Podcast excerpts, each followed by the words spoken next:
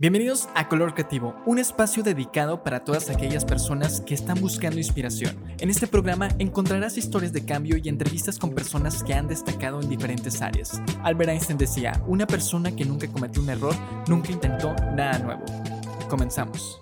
Bienvenidos a un nuevo episodio de Color Creativo. En esta ocasión traigo una persona que conocí hace poco en redes sociales, que ha tenido un gran impacto, que ha entrevistado a muchas personas. Y eso me gustó porque tiene un avance y sobre todo porque es curioso y creo que la curiosidad es lo mejor que te puede ayudar a dar ese siguiente paso. En esta ocasión traigo como invitado a Sergio Muñoz y bienvenido a Color Creativo. Muchas gracias, Ian. Qué placer estar aquí contigo. La verdad que me encantó tu espacio, te lo dije desde que entré. Eh, tu, tu, vibra alrededor de la, de la creatividad y sobre todo lo que hemos venido platicando respecto a cómo le has ido perdiendo el miedo a aventarte a este, a este show. Así que muchas felicidades por lo que, lo que estás haciendo. No, gracias a ti. Gracias por aceptar. Gracias por la cheve también. Ah, creo que es lo mejor que te puede ayudar como que se rompe hielo. Sí, fíjate que nosotros grabamos normalmente temprano. Entonces, cuando les ofrezco una cheve, este, me no, no, este, es muy temprano, pues son las 4 o las 5. Entonces no nos toca echar chévere en el, de, hecho, en el podcast. Obviamente, este, el episodio que grabaste con Alito. Sí. Que de hecho dijiste, estamos grabando muy temprano y creo que traían tu sí, cafecito. Sí, sí, ese, ese, lo grabamos en la mañana. Y que dijiste, no, yo no he desayunado y... Sí, sí. ¿Pero por qué grabas en la mañana? No, lo que pasa es que de repente se me amontonan las grabaciones porque estamos haciendo distintas cosas en WUSI, eh, no solamente el podcast de Maker, sino que ahorita estamos haciendo esta edición especial de México Última Llamada, estamos grabando Groove Mafia, que es un podcast, es una especie de, yo le digo docast, porque es un híbrido entre un documental y un podcast este, musical, eh, que tiene que ver con todo lo que tiene, o sea, tiene que ver con todo el mundo de la música en vivo. Y la verdad es que a veces se nos amontonan los, los días, entonces acomodamos uno a las 11, uno a las 5 y uno a las 8. Entonces, ese día me tocó grabar temprano con Alito porque grababa a las 5 de la tarde, grababa otra cosa. ¿Qué tan difícil se te ha hecho poder grabar diferentes cosas este, en el día? Por ejemplo, me ha tocado grabar episodios este, dos en el mismo día y acabas cansado porque es estar pensando, es... Sí, mira, la verdad es que, digo, no ha, no, no ha sido tan difícil, si te soy honesto. Eh, me ha tocado jornadas más pesadas. Eh, eh, no sé, por ejemplo, cuando salimos de viaje a grabar entrevistas en otro lado, pues a veces tienes dos días por tema de costos, por tema de esto, entonces a veces te tienes que cantar seis entrevistas en un día y sacarlas todas y es un rollo porque, digo, pues tú mejor que nadie lo sabes, los espacios en las memorias, el equipo que nosotros utilizamos ocupa demasiado espacio en, las, en, los discos duros, entonces es un show eh, y creo que se ha vuelto más un tema de logística que de lo que me toca poner a mí como, como mi trabajo y creo que la gente que me ayuda, que al final de cuentas son los que hacen como... La magia. Que esto sea posible eh, pues creo que le ponen toda la actitud y creo que como que los que estamos, estamos como muy enamorados de lo que, de lo que estamos haciendo, porque al final de cuentas no estamos tratando de hacer un podcast, sino que estamos tratando de crear una barra de contenido que, que pueda tener una profundidad más, eh, más allá que el simple hecho de yo entrevistar a alguien, ¿me explico? ¿Y cómo empezaste? Porque ahorita me dices que tienes un equipo de trabajo, pero como te comenté detrás de micrófonos, esto pues prácticamente estoy yo solo ahorita. Pero tú cómo empezaste? ¿Empezaste tú solo? ¿Empezaste con ayuda de alguien? ¿Qué fue lo primero que tú tuviste? ¿Ya le sabías el audio a todo esto? ¿Cómo, Mira, dices tú? Yo, para hablarte de cómo empecé en esta industria, me tengo que remontar a mis 17 años. Empecé teniendo un programa de radio en la estación 100.3 en Torreón, que en ese entonces no era imagen, era Kiss FM. Y tenía un programa de radio todos los días de 8 a 10 de la noche. Un programa que no se trataba de absolutamente nada y que creo que era lo bonito de, que era, el ingrediente especial del programa. Recibíamos llamadas al aire, poníamos música, cotorreábamos con, lo, con, con, pues, con, los chavos que nos hablaban, que nos buscaban, lo hacíamos con un compañero que se llama Herman Linden. Este, y la verdad es que era un programa que no se trataba de nada más que decir puras estupideces y, y pasarte la bomba, ¿no? Em, a mí cuando entro al radio, entro muy chico, eh, pero en la capacitación que tomé, ¿no? O sea, no para hablar y todo esto, sino que te platican la responsabilidad que hay detrás de un micrófono, ¿no? Porque cuando tú te plantas en un micrófono, cuando plantas en una cámara, hoy en día cualquiera lo puede hacer, pero cuando estás en, un, en, en una estación de radio, que es una empresa, o sea, que tiene que rendir cuentas, etcétera, etcétera, pues es una responsabilidad un poquito más grande este, lo, que, lo que dices y lo que, y lo que ejecutas cuando, cuando estás en el micrófono, sobre todo porque está abierto y está en vivo, ¿no? No hay edición. Y hubo una frase de la persona que nos estaban capacitando y dijo, acuérdense que el radio, este, mucha gente lo usa como compañía. Y yo me quedé, ay, caray. Para mí fue un impacto tremendo el pensar que hay mucha gente que la televisión, el radio, la música, cualquier eh, forma de entretenimiento, no nada más se vuelve el entretenimiento para ellos, sino que se vuelve su compañía, porque no tienen a nadie más. Entonces la gente que aparece en la televisión, la gente que aparece en el radio, eh, se vuelve lo que les arranca una sonrisa, se vuelve, se vuelve su compañía. Y no quiero decir su familia, pero en muchos casos, pues son los temas de los que hablan, ¿no? Sí, sí, eso que tú dices, creo que pues muchas veces, bueno, me ha tocado, y ya sea en las tardes, que a veces hay este, estaciones o programas que es, hablan del amor y todo, y si estás pasando por ese momento, pues hasta lo puedes sentir, ¿no? Y pues, te sientes parte del programa. Sí. Pero tú cómo llegas, y como tú dices, en radio es un poco más difícil porque, una, estás en vivo. Sí. Dos, no puedes decir malas palabras y eres mal hablado y todo lo demás. Sí, sí, sí. Y sobre todo, cómo dominas el poder tener un tema que nadie te escuche, que no estés recibiendo como una retroalimentación en el momento, si es que tú, tú estabas solo. Pero ¿cómo le hacías también para quitarte esos miedos? Porque dices, como tú lo dices, un micrófono te impone, la cámara te impone. Y tú, teniendo 17 años, ¿cómo le hiciste? Fíjate que, pues, no sé si... Fíjate que creo que nunca he sentido como el miedo de estar plantado en el micrófono o estar plantado en la cámara. Mi inseguridad viene después, ya una vez que lo veo el producto terminado. Y en ese entonces no lo veía. ¿Sí me explico por qué? Porque pues, estaba en vivo, yo salía del cuarto de mi cabina pequeña donde estaba este, con el operador, con mi compañero, y ahí terminaba el asunto, ¿no? O sea, salió bien o salió mal, pues si nos regañaban era porque salió bien, digo, es porque salió mal, si nos decía algo, pero realmente no, no tenías este choque con el poderte sentar a ver qué fue lo que pasó. Y en ese momento a mí, si te soy honesto, me atraía muchísimo, siempre me han atraído muchísimo los medios de comunicación, muchísimos, o sea, y sobre todo alrededor del entretenimiento. Este, pero en ese entonces no tenía como este pensamiento más crítico de decir, oye, a ver, me interesa ver cómo quedó el resultado de lo que, de lo que acabo de hacer, ¿no? ¿Dónde puedo ser mejor? ¿Dónde puedo hacer esto? No, no, no iba tanto por ahí, sino que las mismas, el, el, mismo performance del momento, había cosas que decía, hijo, esto pudo haber salido mejor, esto pudo... y, corregía sobre la marcha, pero nunca hubo un encuentro eh, con la parte que a mí me causa inseguridad, que es al momento cuando ya lo sacamos, ¿sabes? O sea, y sobre todo porque soy muy obsesivo con el resultado de, mi trabajo. Ok. Este, no, a mí no me gusta usar la palabra perfeccionista porque de repente está de moda decir, es que yo soy súper perfeccionista y no sé qué. La verdad es que me parece una barrabasada. Yo la, realmente soy muy obsesivo y soy obsesivo en la parte donde no está correcto, ¿sabes? Te voy a dar un ejemplo. O sea, yo puedo estar en una entrevista tengo mis notas o en cualquier otra cosa, ¿eh? o, no sé, preparando cualquier producto de los que, los que hacemos. Y, no sé, tengo mis notas y se me pasa una pregunta. Para mí, la entrevista no fue la misma, ¿sabes? Y no puedo dejarlo ir. Y entonces eso no le hace bien a nadie, ¿sabes? Entonces, yo no me atrevería a llamarlo perfeccionismo, yo, me, yo, le llamo, es una obsesión que yo tengo que trabajar para hacerme yo la vida más ligera, ¿sabes? ¿Y cuándo fue la primera vez que te escuchaste?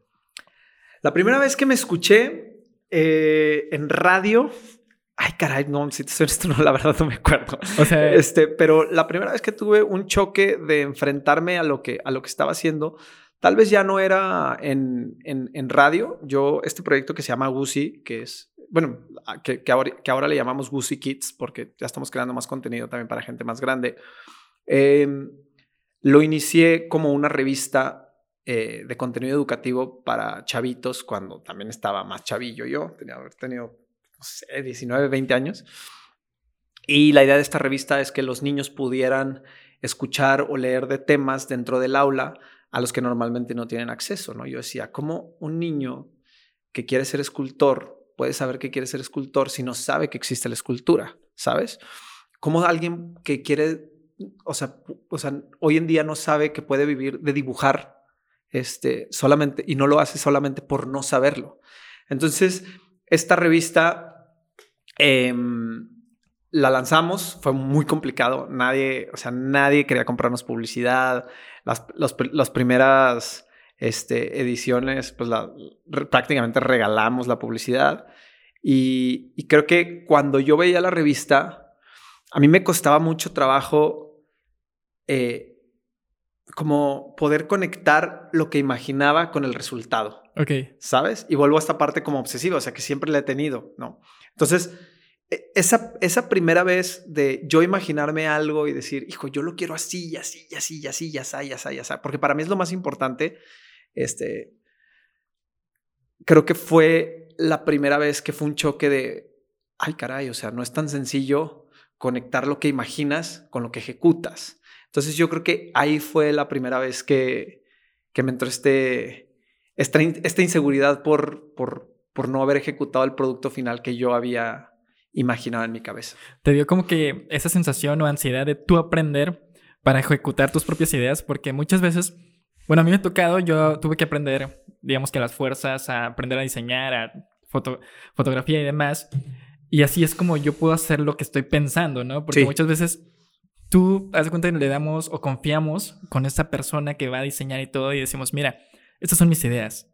Pero que esa persona capte lo que tú quieres, creo que es lo más difícil. Muy complicado. ¿Tú cómo lo hiciste? O sea. Híjole, no, es una, es una batalla este, muy dura. De hecho, te puedo decir que muchas de las formas en las que yo trabajo, cuando, cuando trabajo con alguien, ese es como el ingrediente especial que, que, a mí como que, me, como que más me ilusiona, ¿no? Cuando captas, cuando, cuando, cuando conectas con alguien que, que realmente está captando lo que le estás diciendo y lo está plasmando. Pero no solamente eso, sino que aparte lo transforma y él también te regresa un impacto de regreso, ¿sabes? Porque creo que cuando, si tú tienes un equipo con el que vas a trabajar para pretender que tu visión quede plasmada exactamente como tú la querías, estás gastando dinero de Okis, ¿sabes? O sea, la gente que tú traes es para que aporte un poco más, ¿no? Y esta idea que tú tienes, él la pueda evolucionar y que juntos puedan llegar a algo mejor, ¿no? Que es más o menos, o bueno, es muy cerca de lo que sería un debate, ¿no? O sea, cuando tú te sientas a debatir con alguien, la única razón por la que te sientas es para ver si pueden construir algo mejor, no para pelearse y que cada quien se quede en descontento con el resultado. Y creo que creo que eso es una, un ingrediente que yo busco mucho, pero no es sencillo, porque es muy difícil que la gente no, sobre todo la gente que está creando cosas, y, me refiero, digo, de la creatividad podemos hablar como una herramienta para todo, pero en especial en tema de arte, en tema de, audiovisuales, de todo esto, es muy difícil que cada quien no le ponga su estilo. Su estilo, exactamente. Entonces, eh, esa, esa parte, por eso mi reacción, porque me, me, cuesta un poco cuando, cuando no logro acomodar y a veces sientes y dices, híjole, estaré neciando de más o, o me puedo abrir un poquito, ¿no? O sea, has batallado en la cuestión de poder trabajar en equipo. No, no, no, no, no, no, porque he, tratado de entender esto, ¿sabes? O sea, he tratado de, de, hacer un análisis que, aunque dentro de mí lo esté, o sea, esté batallando para procesarlo, decir, no, es que no me gusta lo que está haciendo este cuate, es que no, pero, este, tratar de digerir y decir, oye, a ver, espérame, pero no se trata de que nada más te gusta a ti, porque si nada más te gusta a ti, estás metido en un problema gigantesco. Exacto. ¿Sabes? O sea, yo creo que el, mejor diseñador es el que sabe, diseñador, eh, director creativo, este, diseñador de producto, lo que sea. Eh, creo que el más talentoso es el que aprende a ejecutarlo sin que le guste a él, ¿sabes? Porque esa es la parte más difícil. Yo trabajé un montón de tiempo en la industria de la ropa y te puedo decir que era impresionante cómo lo que más se vendía era lo que menos te gustaba a ti. Y pareciera que era algo que solamente te pasaba a ti, pero cuando lo platicas con cualquier diseñador, con cualquier persona que está metido en esto, te contesta lo mismo de reglas, te dice, sí, o sea, es impresionante. Siempre que tú dices, esta es la que menos me gusta, esa es la que más se vende, es la que más se vende. Es como si pareciera que fuera una lección, ¿no? O sea, hablándote así a gritos. Ajá. Pero así como tú dices, pues literal es pensar en el consumidor. Porque como te comentaba, detrás de, micrófonos casi siempre pensamos, este, te estaba poniendo el ejemplo de, pensamos en lo que hay en redes sociales, pensamos en otras personas. Sí, sí. Eh, en esa cuestión no pensamos en nosotros. Pero aquí es al revés. Creo que hay que pensar primero qué es lo que consumiría este, las personas no tanto nosotros para ver precios y todo lo demás, etcétera, para poder decir, hacer como esa inversión de, de, todo eso. Pero tú, ¿cómo para ti ya es la perfección cuando ya lanzas un proyecto? Porque una vez escuché, bueno, lo leí en, en un libro de, de, de Roberto Martínez que decía, eh, la perfección para él es el 80%, o sea, el 80% es que ya hay seguridad de tu proyecto. El 20% lo ponen las personas que lo van a ver, lo van a escuchar y demás, porque es donde entra la retroalimentación, que tú empiezas a trabajar y como tú dices, empiezas a escucharte, decir, aquí me equivoqué, debería mejorar esta, esta cosita, pero tú como dices, ya estoy seguro de lanzarlo. Pues mira, yo creo que a lo mejor soy un poco más simple en, en ese tema Creo que la parte más importante hoy en día, sobre todo en el mundo de hoy, es que necesitas probar. ¿Sí me explico? O sea, necesitas probar. Entonces, si tú te concentras en construir un producto que te alimente a ti al 100% o al 80%, es muy complicado porque de cierta forma te estás contando mentiras. O sea, ¿sí me explico? Puede ser que tú puedas tener esa sensación de decir, está al 80%, pero una vez que salga, va a ser completamente distinto, ¿sabes? O sea, que por eso hoy dicen que la información es el commodity más valioso que existe, ¿no? O sea, los famosos datos, o sea, o data, como le llaman en, en el mundo de la tecnología. ¿Por qué? Porque al final de cuentas, creo que hoy en día no importa tanto el, lo que tú pienses, ¿sabes? Creo que es más un tema de feeling, de entender y decir, esto me gusta como está. Mira, hay, un, hay una persona que yo creo que fue la vez que encontré la forma de decir, así es como yo quiero trabajar, que se llama Steven Wynn, que es el, el, creador de estos hoteles en Las Vegas, como el Wynn, el Bellagio, este, varios de estos hoteles. Y él decía que el, la columna vertebral de su, de su, de su negocio o la misión de su negocio es hacer que la gente diga, wow, ¿sabes? Para que la gente diga, wow, creo que es un tema de feeling, no es tanto como cuando vas a un concierto y hay una parte del concierto donde la piel se te pone de punta, ¿no? O de gallina, como le dicen.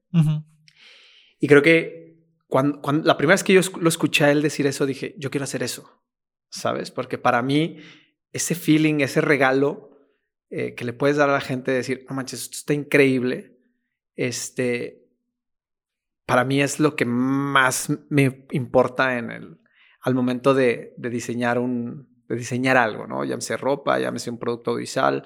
Eh, creo que también esa es la razón por la que el corazón y el alma de cada producto audiovisual que hacemos es la música, porque la música logra tocar esas fibras que pueden hacer que la gente diga, ¡Ah!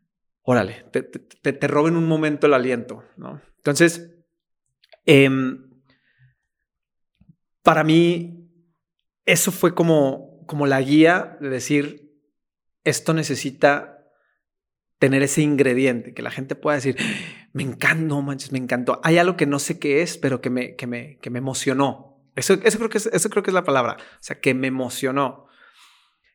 Y después de eso, hay que tratar de, convertir eso en un, este, híjole, tengo el término en inglés, pero se me, se me olvida en español, que es el MVP, o sea, el mínimo viable, perdón.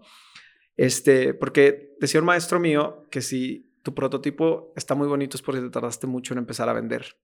No, porque al final de cuentas creo que la información eh, que tú necesitas para saber qué mejorar en tu producto no está en ti, sino en en el consumidor. Ellos son los que guían para dónde va. Y lo ves en el mundo de la tecnología hoy en día en todos lados. O sea, hay un montón de aplicaciones como Instagram, que creo que es la más popular que pueda poner en el ejemplo, que empezaron de una forma y se convirtieron en otra cosa. ¿Sabes? Entonces, lo importante es que tú puedas poner algo ahí afuera para que la dirección se la dé quien realmente importa, que es, es cuando realmente el consumidor importa.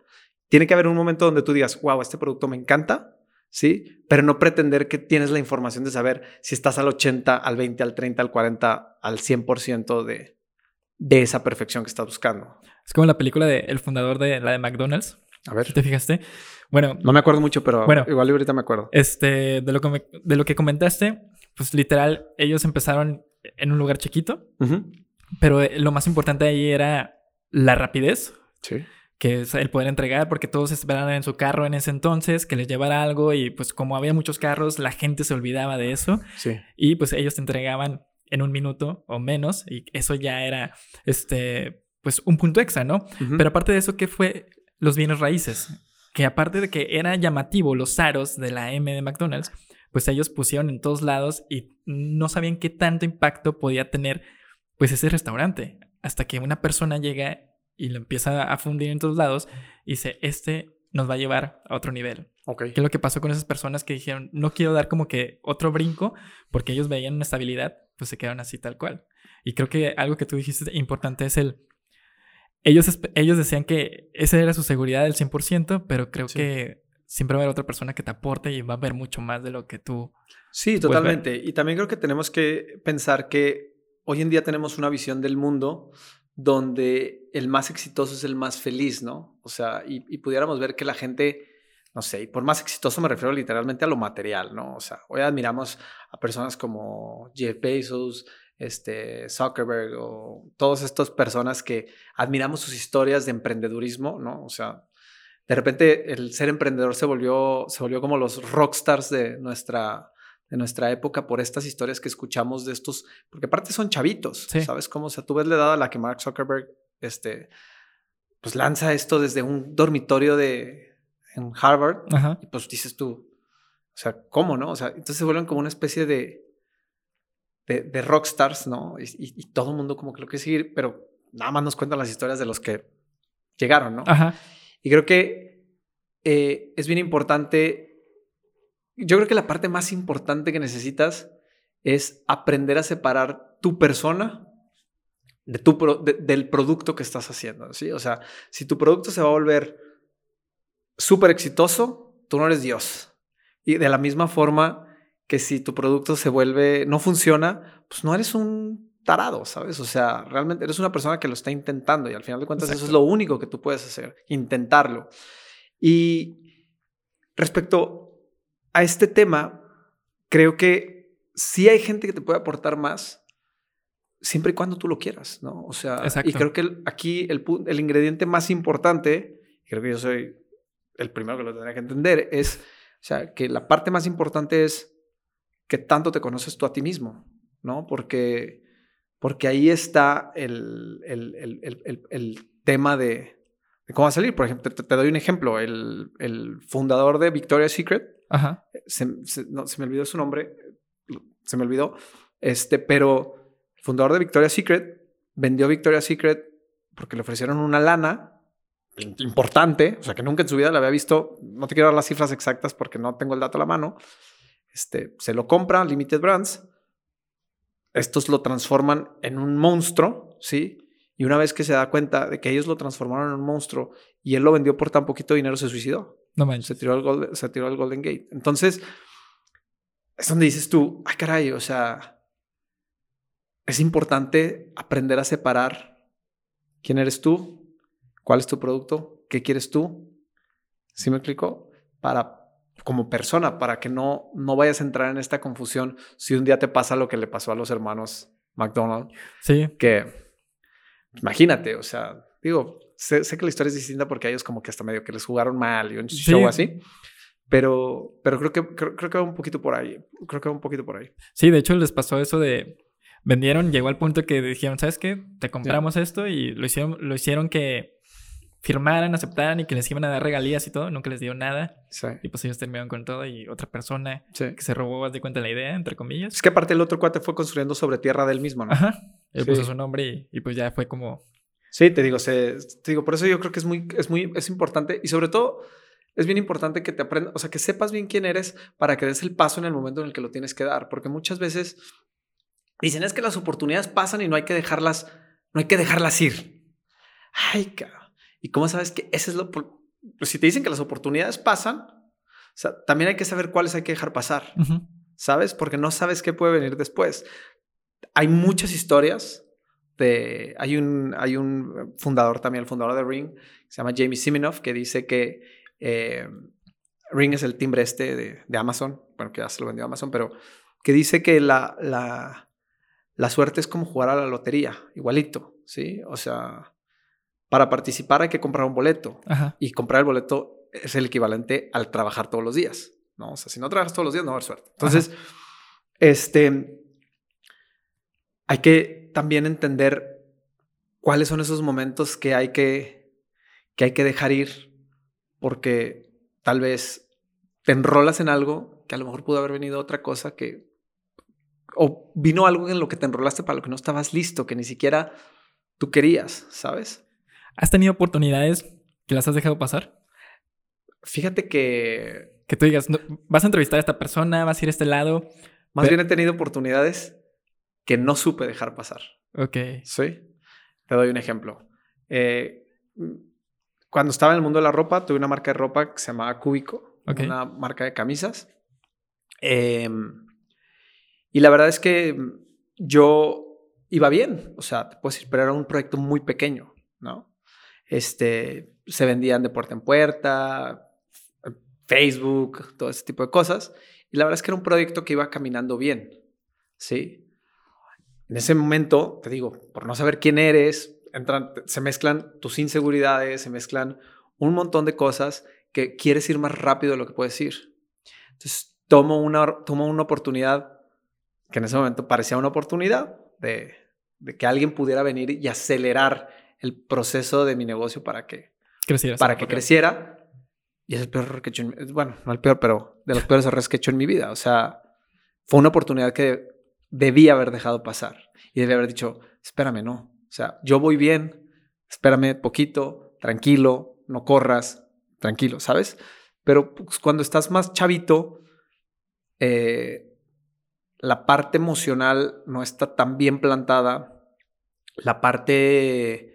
Eh, y, a eso si le, si le sumas un montón de monstruos que puedes traer tú, pues por alguna u otra razón equivocada, que ni siquiera tiene que ver con el negocio, quieres ir un poquito más rápido. ¿sabes? Entonces... ¿Y qué pasó con el negocio? ¿Cerró o...? Yo, yo, a mí, yo terminé saliendo, o sea, porque al final cuando yo quedé como una parte mucho más pequeña, porque no era, no era, no era que solamente fuera otra parte, es un show, pero yo terminé saliendo, este, y de repente te topas y dices, no manches, me hubiera esperado un poco, o sea, yo hubiera seguido, iba bien, ¿no? Claro, sí creo que en la vida es difícil ir hacia atrás, o sea, no se puede, ¿no? O sea, dicen la esperanza, ¿cómo dicen? ¿La esperanza muere al último? Sí, la esperanza es lo último que muere, pero también dicen que la esperanza es la prolongación del sufrimiento, ¿no? O sea, de estar, y, y el hubiera, creo que es exactamente lo mismo, ¿no? o sea, es una, pues una tortura tremenda. Pero creo que sí la vida, este, yo soy de los que la vida, de los que cree que la vida, este, las oportunidades son como aves que están pasando y, solamente tienes que saber cuál tomas. Porque cuando tú estás tan ensimismado en lo que quieres, pareciera que solamente estás esperando las oportunidades que pasan en relación a lo que tú quieres. Pero todas las días pasan oportunidades tremendas, ¿sabes? Y creo que la pandemia es una de las muestras más claras de eso, ¿sabes? O sea, el salir con tus amigos, el reunirte con ellos, el estar con tu mamá, el poderla ver, o sea, son oportunidades que pasan todo el tiempo. Yo viví un montón de tiempo fuera y te puedo decir que empiezas a valorar de forma distinta el estar con tus papás, el estar esto, cuando estás fuera. A mí me tocó que viviendo fuera, por persiguiendo lo que yo quería hacer, que claro, por supuesto, digo, la vida no se puede parar, pero me tocó recibir esa llamada de, oye, pues tu papá murió, ¿sabes cómo? Y, y te empiezas a cuestionar un montón de cosas y te empiezas a dar cuenta que, que las oportunidades se presentan todos los días, pero no solamente para terminar ese, ese propósito que tú tienes, ¿sabes? Entonces, el estar tan ensimismado a veces no, no ayuda tanto. O sea, te encerraste en ti mismo y no viste lo que había a tu alrededor. ¿o? No necesariamente que me encerré en mí mismo. O sea, digo, esto es un ejemplo como muy extraordinario, ¿sabes? Porque te digo, o sea, pues digo, para que no te pase eso, tendrás que estar todo el día al lado de tus papás, ¿verdad? o sea, puede pasar en cualquier momento. Pero lo que voy yo es que, o sea, sí, sí, sí, eh, obviamente empiezas a cuestionar muchas cosas. yo vivía afuera por querer perseguir esto. Em, y cuando las cosas no van tan bien, pues a lo mejor puedes empezar a cuestionar de... Te culpas, ¿no? Y... Y, sobre todo vas hacia atrás y dices, no manches, la cantidad de tiempo que perdí pudiendo haber estado con mis papás, pudiendo haber estado... O sea, digo, ya entras en un, en un, en un juego mental que también no le hace bien a nadie, pero sí creo que, sí creo que, que es importante eso. O sea, cuando, sobre todo cuando estás chavo, tú quieres empezar un negocio y todo tu vida es el negocio, ¿no? O sea, tú escuchas o, un proyecto, o es más, o el chavito que se enamora a los 17 años, todo el día quiere estar con la novia y todo el día quiere mensajear y cuelga tú, no cuelga tú. En 15 años, entonces ahorita le hablo. Pero lo que voy es que, o sea, tú, tú, o sea, sí, sí hay que entender mucho que eh, en tu vida no solamente puede haber un pilar, sino que tiene que haber varios, ¿sabes? Y yo pareciera que estoy hablando como si yo ejecutara todo esto. Como si ¿eh? para nada. O sea, todo, todo esto es lo que yo trato de perseguir para un día poder aterrizar y con eso poder alcanzar un poco más de paz, ¿sabes? o, sea, pero creo que esas es como las lecciones de vida que, que te vas topando, ¿no? Oye, y después de todo esto, ¿cómo inicia Gucci? O sea, ahorita me estás comentando que empieza con una revista. Sí. De, del cómo ya quieres decir, sabes que necesito o entra esta obsesión por hacer bien las cosas, por el trabajo en equipo y demás. Pero empieza Gucci con algo para niños, pero ¿cómo te nace a ti el poder decir, quiero poder ayudar o aportar a otras personas? Porque esto es más, para ayudar, ¿no? Inicialmente. Sí, mira, te platico un poco. Creo que, eh, mira, si algo he hecho yo en esta vida es intentar cosas y caerme. Y no lo digo desde la parte de me he levantado y me he caído. No, me he caído y me he levantado, perdón. No, no, no, no. Literal he intentado hacer muchas cosas y me he caído un montón de veces. O sea, no, o sea, por alguna u otra razón no he logrado como, como, como establecerlo, como dar el golpe y pum y que se quede, ¿no? O sea, tuve una, tuve una marca de ropa en Estados Unidos, bueno, dos, la primera que te conté hace rato y la otra, eh, con unas personas que me dieron la oportunidad de, confiaron en mí, este, echamos a andar el proyecto, literal hicimos todo lo que se pudo, digo, la verdad es que pues fue un proyecto que caminó, este, creo yo que es de esos proyectos que eh, las oportunidades empiezan a llegar cuando la gasolina ya se terminó, que muchas veces a los emprendedores eso le pasa, si tú analizas la mayoría de los proyectos que, que arrancan, este, cuando las oportunidades empiezan a llegar, el, el, proyecto ya está debilitado, ¿no? Y por eso hay ahora todo este show del, el capital riesgo y la cantidad de dinero que, la cantidad de dinero que levantan y etcétera, etcétera. Pero eh, con, este, con, este proyecto yo tuve la oportunidad, yo, vivía en Los Ángeles, yo tuve la oportunidad de, pues prácticamente de viajar el mundo entero. En Estados Unidos teníamos, este, en distintas tiendas estaba la ropa que vendíamos, en Nueva York, en Las Vegas, en varios lados. Este, y aparte por temas de producción, a mí me tocaba pasar tiempo en las fábricas en, en distintos países, en Turquía, en Hong Kong, en China, en Italia, en montón.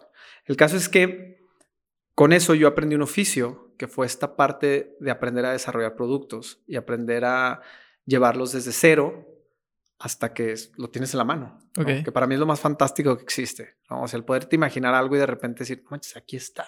¿Sabes? Y no solamente está aquí, sino que ve nada más el producto que acabamos de hacer, ¿sabes? O sea, la primera vez que yo hice un suéter de cashmere que jamás en mi vida pensé que yo fuera a hacer uno, cuando lo toqué dije, no lo puedo creer que, que, ejecutamos esto, ¿no? O sea, y creo que ese oficio me dio como... Cuando termina el proyecto de Cake for Monarchs, que, fue esta, que es esta marca de ropa, yo empecé a hacer consultoría para otras marcas en Estados Unidos. Y eso me terminó como de de cierta forma de convencer que para lo que yo era bueno era para crear cosas, ¿no? O sea, para mí, a mí me buscaban para que me dijeran, ¿sabes que tengo esta idea? ¿Cómo la hago realidad? Y para mí había una, una naturalidad en, en, en, la ejecución de esta parte del proyecto de decir, a ver, necesitamos una, una fábrica en Hong Kong o la necesitamos aquí, no sé qué, no sé cuánto. Este, se, me volvió algo, se me volvió un proceso natural. Eh, después de eso, vino un proyecto que a mí, si te soy honesto, creo que es uno de los, fue un proyecto que me dio a mí mucha confianza en mí mismo porque tuve la oportunidad de desarrollar un reloj inteligente para el gobierno de Emiratos Árabes para el control de la pandemia, el cual fue un proyecto muy complicado porque trabajábamos con distintas partes del mundo porque no era solamente yo, o sea, sino que fueron varios engranes este, que se tuvieron que conjuntar para poder echar a andar la maquinaria que hizo esto posible. Pero cuando pasa eso, yo empecé mucho a cuestionar el por qué yo estaba en esa industria, ¿sabes? Si no era lo que yo quería. O sea, empecé a cuestionarme el por qué me dejé enrolar con este tema de la ropa, con este tema de producción, con el proceso de estar en fábricas y esto. Y rescaté lo bueno, que fue esta, este, este proceso creativo que se me da eh, de forma muy natural, muy acelerada. Este, otra cosa que rescaté muchísimo fue el poder entender que los productos hay que ejecutarlos lo mejor que se puedan, ¿sabes? O sea, yo esta cultura de, pues voy a empezar y a ver ahí cómo, cómo va, y porque no tiene nada que ver con dinero, ¿eh? O sea, yo creo que una de las cosas que a mí más me ha dado satisfacción aprender en la vida es que con poco presupuesto puedes hacer que las cosas parezcan que valen 20 millones de dólares, ¿sabes? O sea, creo que tiene que ver con, con tu creatividad y con tu capacidad de, de retarte y decir, no, no, no, puede salir mejor, ¿no? No, no, no, puede salir mejor, o sea, puede salir mejor, puede salir mejor, puede salir mejor. Y creo que es cuando empiezo a cuestionarme esta parte del por qué estaba en la, en la, en la industria, en esta industria que no es que no me gustara, claro que me gustaba y me dio muchísimas cosas, pero no era esta parte que a mí me hacía hacer wow, ¿sí? Como, como te lo había dicho. Y la realidad es que eso siempre ha sido el mundo del entretenimiento y en específico el entretenimiento para niños. ¿Por qué? Porque los niños, a diferencia de los grandes, tienen esta capacidad de creer en la magia. ¿Sabes? O sea, inclusive nosotros enfocamos el producto en una edad donde los niños todavía creen en la magia, ¿no? Nosotros hacemos mucho el ejemplo de que si a un niño, o sea, nosotros íbamos al niño que cuando tú le haces un truco de magia se queda, ¿sí? No al niño que cuando le haces un truco de magia sí se sorprende, pero dice, ¿cómo lo hizo?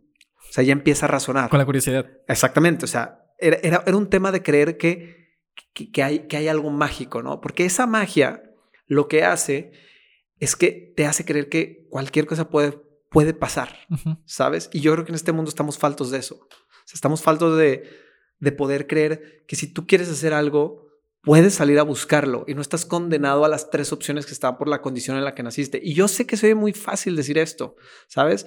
Este, porque ahorita me preguntabas fuera de cámaras, oye, en redes sociales no te tunden por, por supuesto, porque soy súper idealista. Entonces, como soy muy idealista, de repente lo digo y de repente me tumpo, sí, es que tú, porque y la gente hoy emite juicios sin siquiera saber lo que está pasando detrás. Sí, podría parecer que, bueno, pues este cuate a lo mejor le está, le está yendo bien.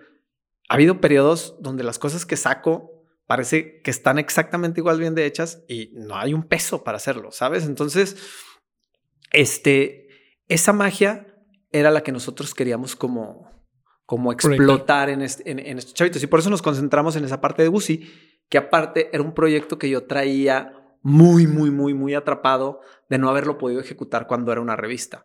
Yo toda, toda mi vida que estuve en la ropa, que estuve todo esto, siempre me quedé con el gusanito, te digo que soy súper obsesivo, me quedé con el gusanito de pensar qué hubiera pasado, o sea, cómo hubiera sido mi vida si yo no me hubiera rajado con el tema de la revista. Porque hay una parte de mí que dice, no funcionó, y claro, te lo juro, o sea, yo sabía que mi momento no era porque tendría que salir a todo, el, después de que ves que saliste al mundo y conociste y esto y lo otro y lo otro, a trabajar, o sea, no, no un tema de viajar y, pasarme la bomba, no, no, o sea, no un tema de trabajar, el poder hacer o sea, amigos en otros lados, en las fábricas, en esto, aprender tantas cosas, este,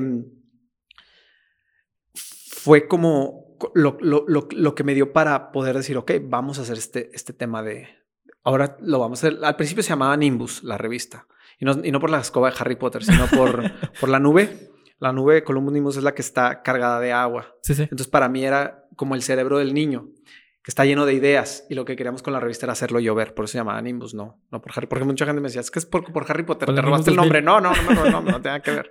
Este, y después se llamó, se llamó Busi. Y, y, bueno, pues era prácticamente en su concepto, o sea, en el alma del proyecto era lo mismo, nada más la ejecución tenía que ser distinta porque pues el mundo ya era muy distinto, ¿no? ¿Y qué significa Gusi? Gusi, bueno, lo que pasa es que mi papá se llamaba Gustavo y le decían Gusi, pero G-U-S-I. Sí. Entonces yo de cierta forma distorsioné un poco el nombre para darle como esa identidad de, de mi papá al, al, nombre. O sea, es referencia a tu papá lo que es el nombre. Sí, sí, sí. Oye, ¿y luego cómo entra ahorita Makers, lo que estás haciendo también ahorita con, ah. o sea, todas las submarcas, cómo va relacionado a esto? Porque creo que es lo más difícil, ¿no? Que las cosas, ok, nazca de una, sí. pero no hacerlo como que todo igual. Pues mira, realmente no es que sean submarcas, lo que pasa es que son como, son como programas de tele, ¿no? Ok. Que sí, podrían ser submarcas, por como supuesto. Una televisora y... ajá, exactamente, o sea, como Televisa y La Rosa de Guadalupe, ¿no? ok. este, pero Makers arranca porque cuando UCI al principio eran talleres para niños. O sea, la idea era decirle al niño, ven y toma este curso de, digo, no un curso, porque, o sea, lo teníamos como, o sea, estaba articulado de forma distinta para que el niño lo entusiasmara, pero era prácticamente, ven a jugar a ser periodista de, de deportes, ¿sí? Y te van a enseñar cómo es, ¿no? Entonces, no sé, por decirte, eh, en ese entonces lo habíamos platicado con Warrior de TV Azteca que sí lo daba y él estaba súper feliz porque él es un entusiasta de, de, los niños y de ayudar y de todo esto. Decía, claro, lo doy feliz porque la idea era que él les platicara historias de cómo es ir a un mundial y andar con la selección y lo que tienes que hacer y ponerles dinámicas y esto y lo otro para que los chavitos no es que dijeran, ah, yo quiero hacer esto de grande, no, pero que encontraran distintos motores de, de, de, motivación, ¿sabes? Como decir, ah, me encantó jugar a esto, ¿sabes? Y se queda una semilla plantada. Sí, sí. Entonces la idea de Makers, que en un inicio se llamaba Hecho a Mano, okay. este, era contar estas historias a través del podcast, de un podcast, no solamente la historia de lo que hace el host del taller o el maestro del taller, sino que pudieran conocer su historia los papás, para que dijeran, ah, porque yo creo que es muy importante no solamente la capacidad técnica que tengas de hacer las cosas, sino también la parte humana, ¿sabes? Creo que hoy estamos en un momento en el mundo donde la parte humana es mucho más importante que cualquier habilidad que tú puedas tener, ¿sabes? O sea, primero se nos está olvidando ser seres humanos y nos estamos yendo directo a, a, a lo que te decía hace rato, valor, o sea, démosle el valor a cada quien dependiendo del éxito que tiene, ¿no? Este, como el lema este de México, el que no transa no avanza, que me parece una de las cosas más imbéciles que he escuchado en mi vida, pero, pero mucha gente realmente lo cree. El caso es que empezamos a hacer este podcast para poder contar esas historias y que la gente dijera, híjole, aparte de que es muy bueno en lo que hace, me encanta cómo piensa, ¿no? Entonces, este, yo empecé a hacer el podcast yo solo Digo, no solo, sino yo enfrente de la cámara, que es una de las partes que más me. Pues no es la parte que más me entusiasma del, de, de, la industria, ¿no? Eh, porque pues había estado en radio y así, y pues la verdad no iba a gastar en alguien que viniera y hiciera el podcast. Y por alguna razón empezó a funcionar. Y la verdad, situación esto yo me negué mucho tiempo. Por eso ven que las entrevistas, si tú te ves al podcast, ves que hay entrevistas y paramos seis meses de hacer entrevistas así, porque para mí ha sido un ir y venir, porque a mí me costó mucho trabajo el entender que en la vida hay veces que para llegar a donde tú quieres llegar, no todo tiene que ser como el camino que tú te trazaste, ¿sabes? Y que tienes que aprender a abrirle la puerta a la vida cuando te dice, mira, puede ser por acá o puede ser por allá. Y de repente yo veía que el podcast tenía buena, pues tenía buena retroalimentación y la verdad es que la, la, los comentarios eran buenos y la apertura de los invitados este, era muy buena. Cuando platicaba con algunos me decían, me encantó la entrevista, qué padre que estás haciendo esto. Y de esas que dices, ay, no sé si me gusta que me digas o mejor no me digas para ya tener el pretexto perfecto para salir corriendo. Hasta que un día dijeron, pues, ¿sabes qué? Lo voy a hacer y si ese, o sea, digo, ya ahorita me entusiasma mucho porque como te decía hace ratito, me entusiasma mucho la parte creativa del programa, ¿no? O sea, este, y ya empiezo, la verdad es que ya empiezo a disfrutar mucho también las conversaciones. Siempre disfruto una conversación muchísimo. Simplemente el ejercicio de estar enfrente de la cámara y el micrófono y esta parte de ensimismarse era la parte como que me causaba como conflicto, ¿sabes? Y, y, así nació el, el, programa. Al mismo tiempo estábamos haciendo un montón de cosas porque se vino la pandemia y empezamos a, generamos un departamento de animación donde hacíamos caricaturas para los niños, donde les contábamos historias de la historia. Había clases de yoga, de arte, de tecnología, de, o sea, y todo eso lo encapsulábamos en contenido para que el niño lo pudiera consumir. Al principio era una aplicación, ahorita estamos tratando de llevarlo a YouTube porque no, la aplicación, si te soy honesto, nos ha costado eh, deja tú el dinero, nos ha costado sangre el poderla comercializar. Sí, como tú dices, pues algo que me ha gustado es como algo pequeño que tú dices, una idea que tenías, como la espinita que tenías al inicio, cómo no, no has quitado ese dedo del renglón, porque creo que es lo más difícil. Uno, como tú dices, cuando es emprendedor o cuando quiere ser emprendedor, se imagina muchas cosas, se ve ya realizado, pero muchas veces se ve. Y ya con eso se da por satisfecho. Sí, sí. O tenemos una idea y lo dibujamos y decimos, un día voy a hacer esto. Un día. Pero nunca podemos decir, como tú dijiste ahorita, poder decir, ya lo tengo aquí en la mano, al alcance de mi mano. Sí, sí. Esto me ha costado ser emprendedor, hacer algún proyecto, hacer un podcast. Como tú dices, te gusta el proceso y el proceso de todo esto es difícil. No Muy difícil el simple hecho de estar aquí hablando contigo, hablar con diferentes personas, el emprender algo, te cuesta este, desveladas, te cuesta muchas veces hasta tu salud por estar pensando, por tu dinero en vez de comprar comida o demás, inviertes en esto. Creo que es lo, más importante y lo más impresionante de, de historias que vemos, de motivación y todo, pero el punto es no quitar esa motivación. Como tú dijiste, ¿sabes qué? Quiero seguir o tengo esta motivación todavía, porque muchas veces se va.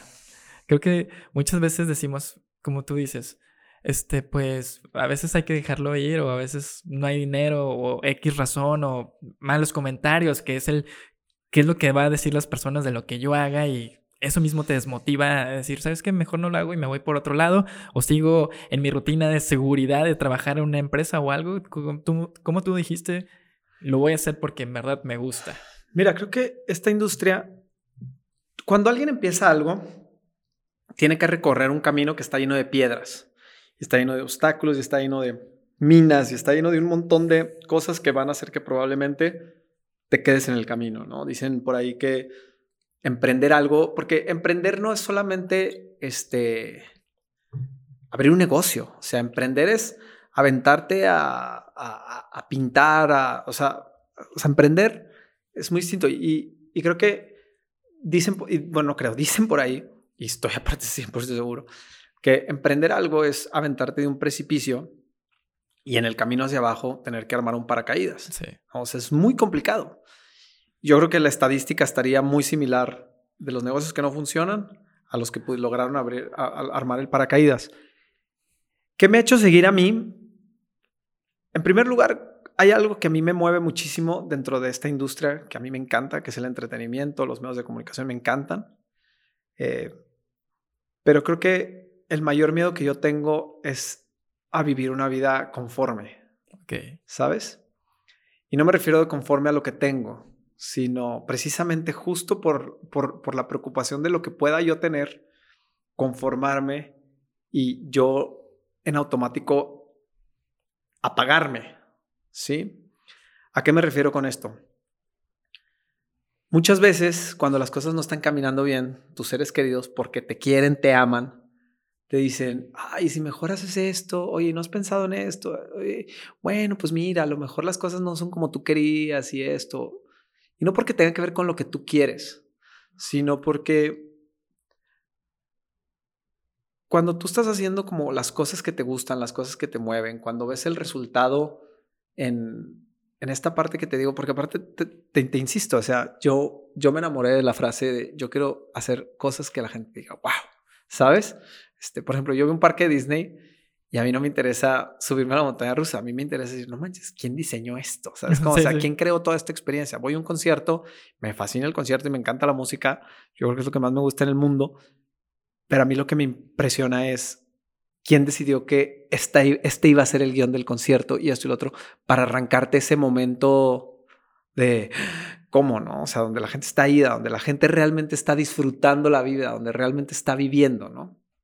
Este, entonces cuando yo empiezo a pensar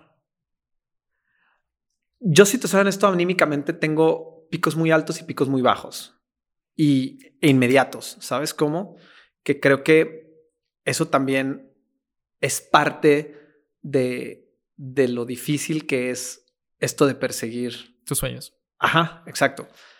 Em, y creo que cuando llega esta visión de mí conforme, de bueno, pues ya me quedé aquí, pues ya tengo mi familia y todos los viernes voy a este bar con mis amigos y los miércoles ceno con ellos y pues tengo un trabajo que me levante que eh, no, no, me gusta, pero pues me da lo que, lo que necesito, me causa un terror increíble y que muchas veces no sé si esto es una locura, ¿sabes?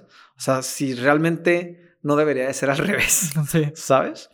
Eh, aparte, yo, si te soy honesto, digo, y espero que si escuchan esto no, no me lo tomen a mal, pero yo vengo de un entorno donde a mí me rodea gente que, que lo que yo hago, no sé si todavía, porque pues ya estoy más grande, pero cuando empezaba y todo esto, pues era una locura, ¿sabes? Y cuando, cuando cuando tú quieres hacer algo y te enfrentas a que la vida te pone de rodillas y que no va a ser tan fácil como tú creías que iba a ser, también viene la parte donde los de al lado empiezan a caminar y tú te empiezas a quedar atrás. Sí. Y esa parte lo hace mucho más difícil. Eh, pero creo que a mí, no, no sé si está hasta medio tóxico, pero creo que una de las cosas que me rescatan es esta parte de recordarme que yo no quiero sentir que viví una vida donde me conformé. Dicen por ahí, es que más vale morir en el intento. Se oye muy drástico, pero muchas veces, eh, hasta como a regañadientes, me he dicho a mí mismo, hijo, güey, se me hace que vas a ser de esos locos que se, que se murió en el intento, ¿no? Y, y no creas, no es fácil porque no es una, no es una decisión que haces una vez y ya, sino es una decisión que todos los días te lo tienes que recordar y sobre todo en los momentos duros de decir, madres, ya me caí, eh, ya estoy otra vez aquí en el piso tirado y este, pero, pero, pero yo no quiero lo otro. Entonces es, es, ahí donde, donde te aferras, te aferras un poco y si a eso le sumas que aparte escoges una industria que tiene demasiada exposición, porque, porque pues para que funcione hay que poner la cara. Sí. Híjole, pues te vienen un montón de monstruos y, arrastras con un montón de cosas. O sea, no, no, no. O sea, sin cicatrices no te vas a ir. Una vez, bueno, cuando quería emprender el negocio de la, de la agencia, sí. hablé con un tío que ha sido como mi, mi mentor al tomar decisiones y todo. Y me hizo la pregunta que, creo que era de las más difíciles, aparte que era temprano, tenía 22 años y me dice, ¿qué es lo que tú quieres? Y yo pues no sabía, como no entendía la pregunta al, empezar. Me hizo, y me dice, sí, ¿qué es lo que tú quieres? ¿Qué quieres hacer de tu vida? Y yo, no sé, quiero tener una agencia de publicidad. Y me dijo, ¿qué te hace falta? Y pues yo pensando, pues me falta, no sé, el equipo, me falta todo esto. Me dijo, propóntelo. Entra a una empresa, ve cómo se trabaja una empresa y de ahí aviéntatela. Pasaron dos años y me aventé a abrir la agencia de publicidad. Y le digo nuevamente, voy a renunciar, voy a abrir mi agencia de publicidad. Y me dice, solo ten en cuenta que es una moneda al aire. Totalmente. Que no sabes qué es lo que va a pasar. Te puede ir bien, sí. te puede ir mal. dije, sí. Se te va esa seguridad de tener una quincena de tener un aguinaldo, de tener tu estabilidad económica en ese momento. Y dices, bueno, me atreví a dar eso y como tú dices, hay altibajos, que te meses malos, que la rasques y no sabes si lo vas a librar y quieres lanzar ese proyecto, como tú dices, quieres, quieres lanzar todo y dices, ¿sabes qué? Ya no puedo. Y familiares, así como, como tú dices, ¿por qué no haces esto? ¿Por qué no despides a estas personas? ¿Te ahorras dinero? ¿Por qué no ahorras haciendo esto y esto y esto? Y dices, no, es que si así lo empezaste, así lo tienes que seguir. Y tú tienes que buscar la manera de cómo que esto siga creciendo. No puedes solamente lavarte las manos y decir ya no. Y pues ese sueño es perseguirlo y como tú dices, también despertarte cada mañana y decir, estoy haciendo esto porque me gusta, estoy haciendo o cumpliendo mis sueños, aunque me pese, aunque esté otra vez endeudado, aunque estén pasando mil cosas por tu cabeza, tienes que decir, hoy, hoy, hoy va a ser diferente, ¿no? No como que siempre... Y por eso me gustan mucho las pláticas de podcast, este tipo, este tipo de entrevistas de crecimiento, crecimiento personal.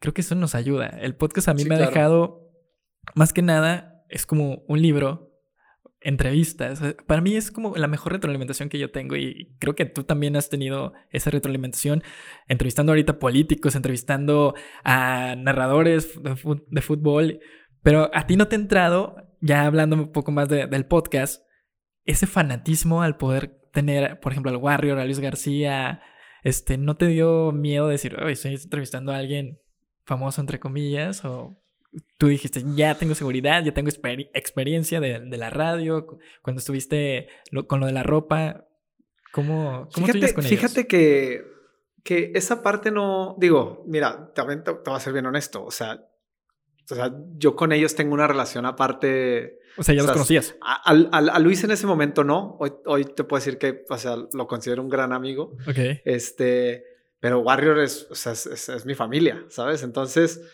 todas estas pláticas, toda la plática que tú pudiste ver con Carlos, este, la verdad es que la hemos tenido mil veces. Eh, de cierta forma, te digo, nunca me ha intimidado mucho el tema de la cámara.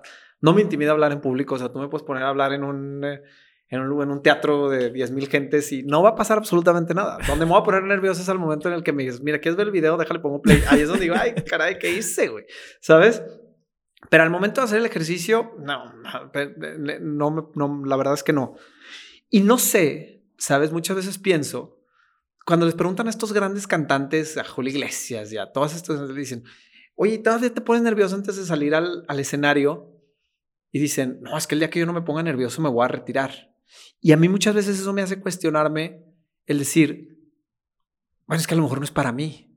¿Sabes cómo? Porque a mí no, no, no, me, no, me, no me ha venido esa adrenalina de... de, de y, y te digo, y, no sé, no sé si lo hago bien, no sé si lo hago mal.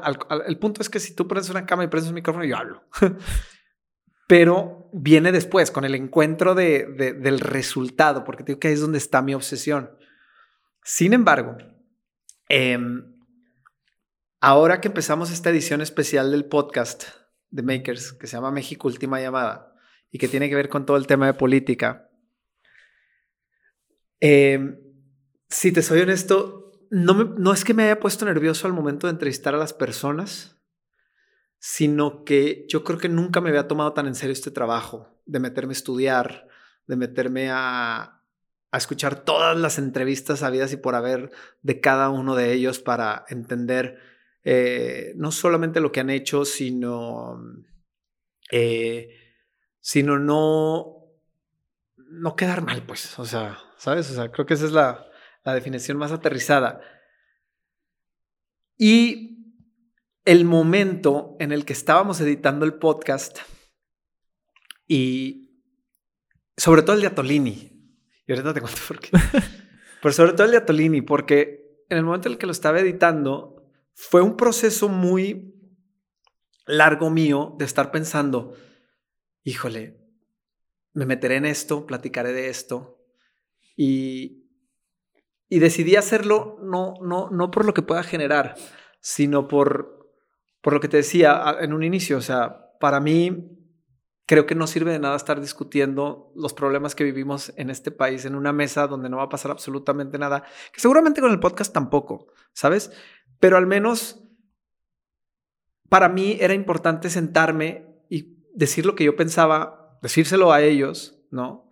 Este, que me escucharan, yo decir, oye, pues esta es mi, mi, forma de ver las cosas y es mía, ¿sabes? No sé si esté bien o esté mal, pero es mía, ¿no?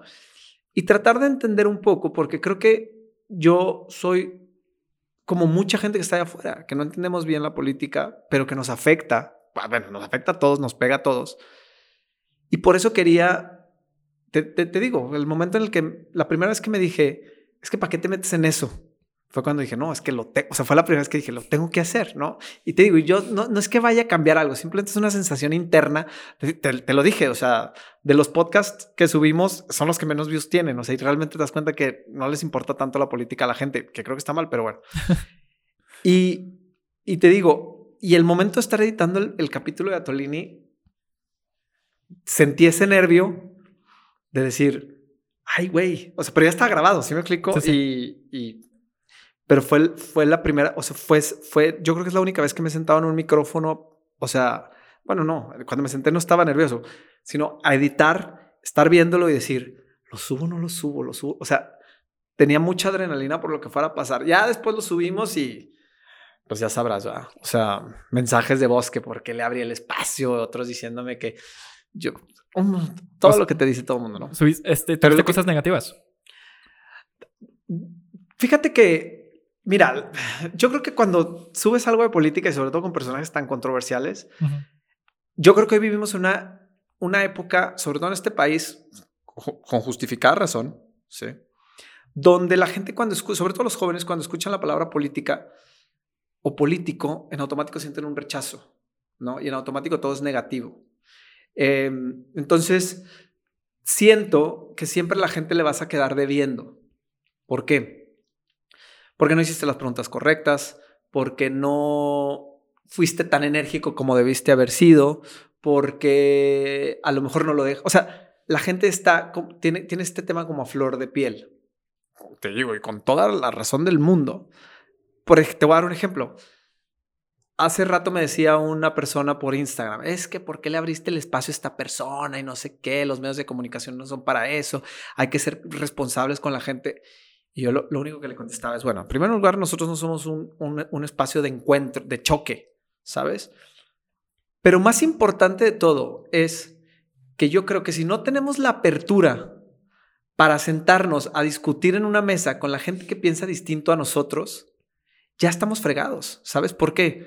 Porque entonces tú me estás diciendo que desde tu postura, desde tu criterio, o sea, eh, o sea, tú estás partiendo de que tu postura y tu criterio es el correcto para decirme a quién puedo invitar y a quién no, ¿sabes? Y creo que en ese momento se convierten todos en lo mismo, ¿sí? O sea, a estar cerrados. Y yo te lo decía hace rato, o sea, una mesa de debate no es para venir pelearnos y yo tratar de demostrarte que yo soy más fregón que tú. Una mesa de debate es si nos, o sea, sobre todo en una mesa de debate donde todos salimos perjudicados de lo que se va a discutir, es para que todos aporten sus ideas y sobre eso podamos sacar este, una síntesis de lo que, de lo que, de lo que realmente puede ser mejor para todos, ¿no?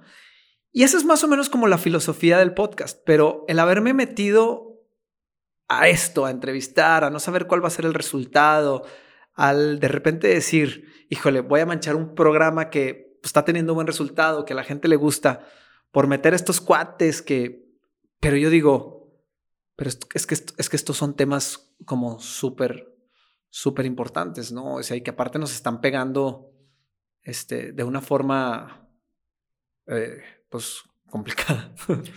¿Te importa a ti tanto el tanto porcentaje las, las personas lo vean o tú dices, me estoy llevando esta plática y yo ya estoy satisfecho con esto?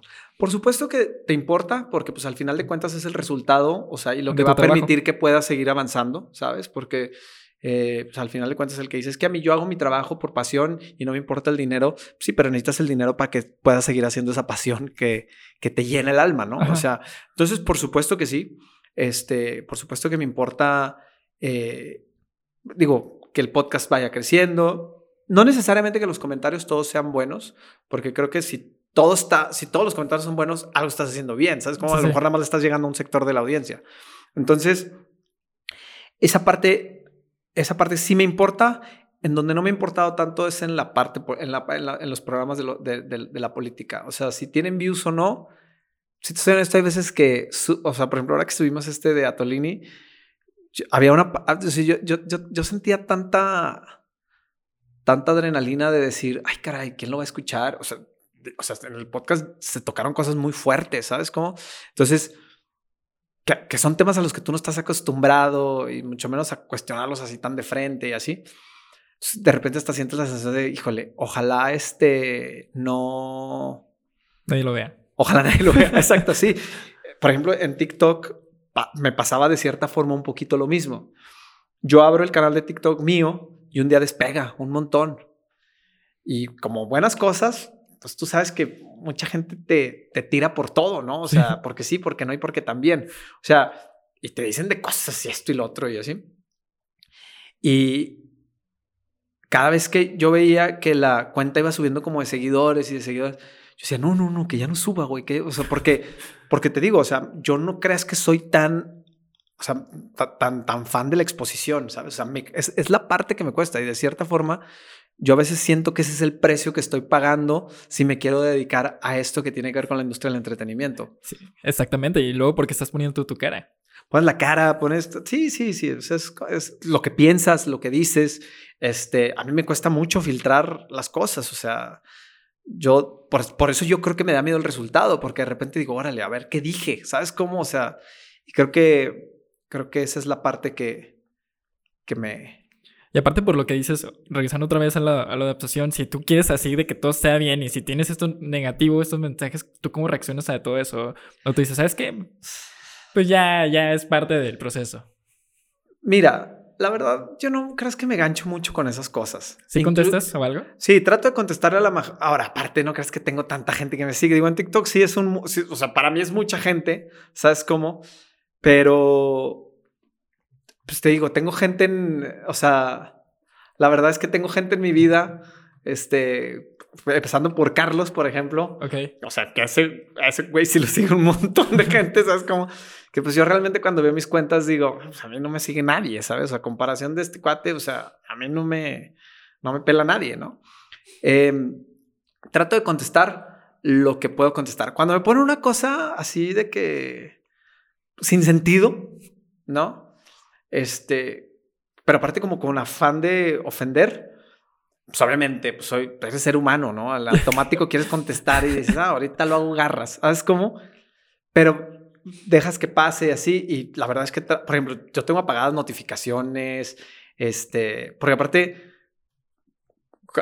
digo, por, por temas de diseño de producto y todo esto, pues, entiendes perfectamente cómo funciona esta cosa y que están diseñadas para, para transformarte en un adicto a, a, esta cosa, ¿no? O sea, dicen por ahí que o sea, cuando diseñaron estos aparatos no diseñaron un producto, sino que la, el fin era diseñar, o sea, la nueva extremidad del cuerpo humano, ¿no? Y, eh, y es así, o sea, ya es una extremidad tuya, es con lo que más pasas tiempo en tu vida, o sea, te levantas, checas el celular, o sea, entonces, entendiendo cómo funciona, este, pues tratas de cuidarte lo más que puedas, eh, y la verdad es que las notificaciones las tengo apagadas y, y por supuesto que me entran rachitas donde, no sé, si alguien me está, pues, o sea, si, si, la tendencia es estar poniendo cosas negativas y este güey es un imbécil y ya sabes así, este, pues somos, o sea, no es masoquista, este, se pone a... Que alguien te agarre en un mal, mal día y... No, no, nunca en mi vida contesto absolutamente nada, este... Pues se me va a arrepentir.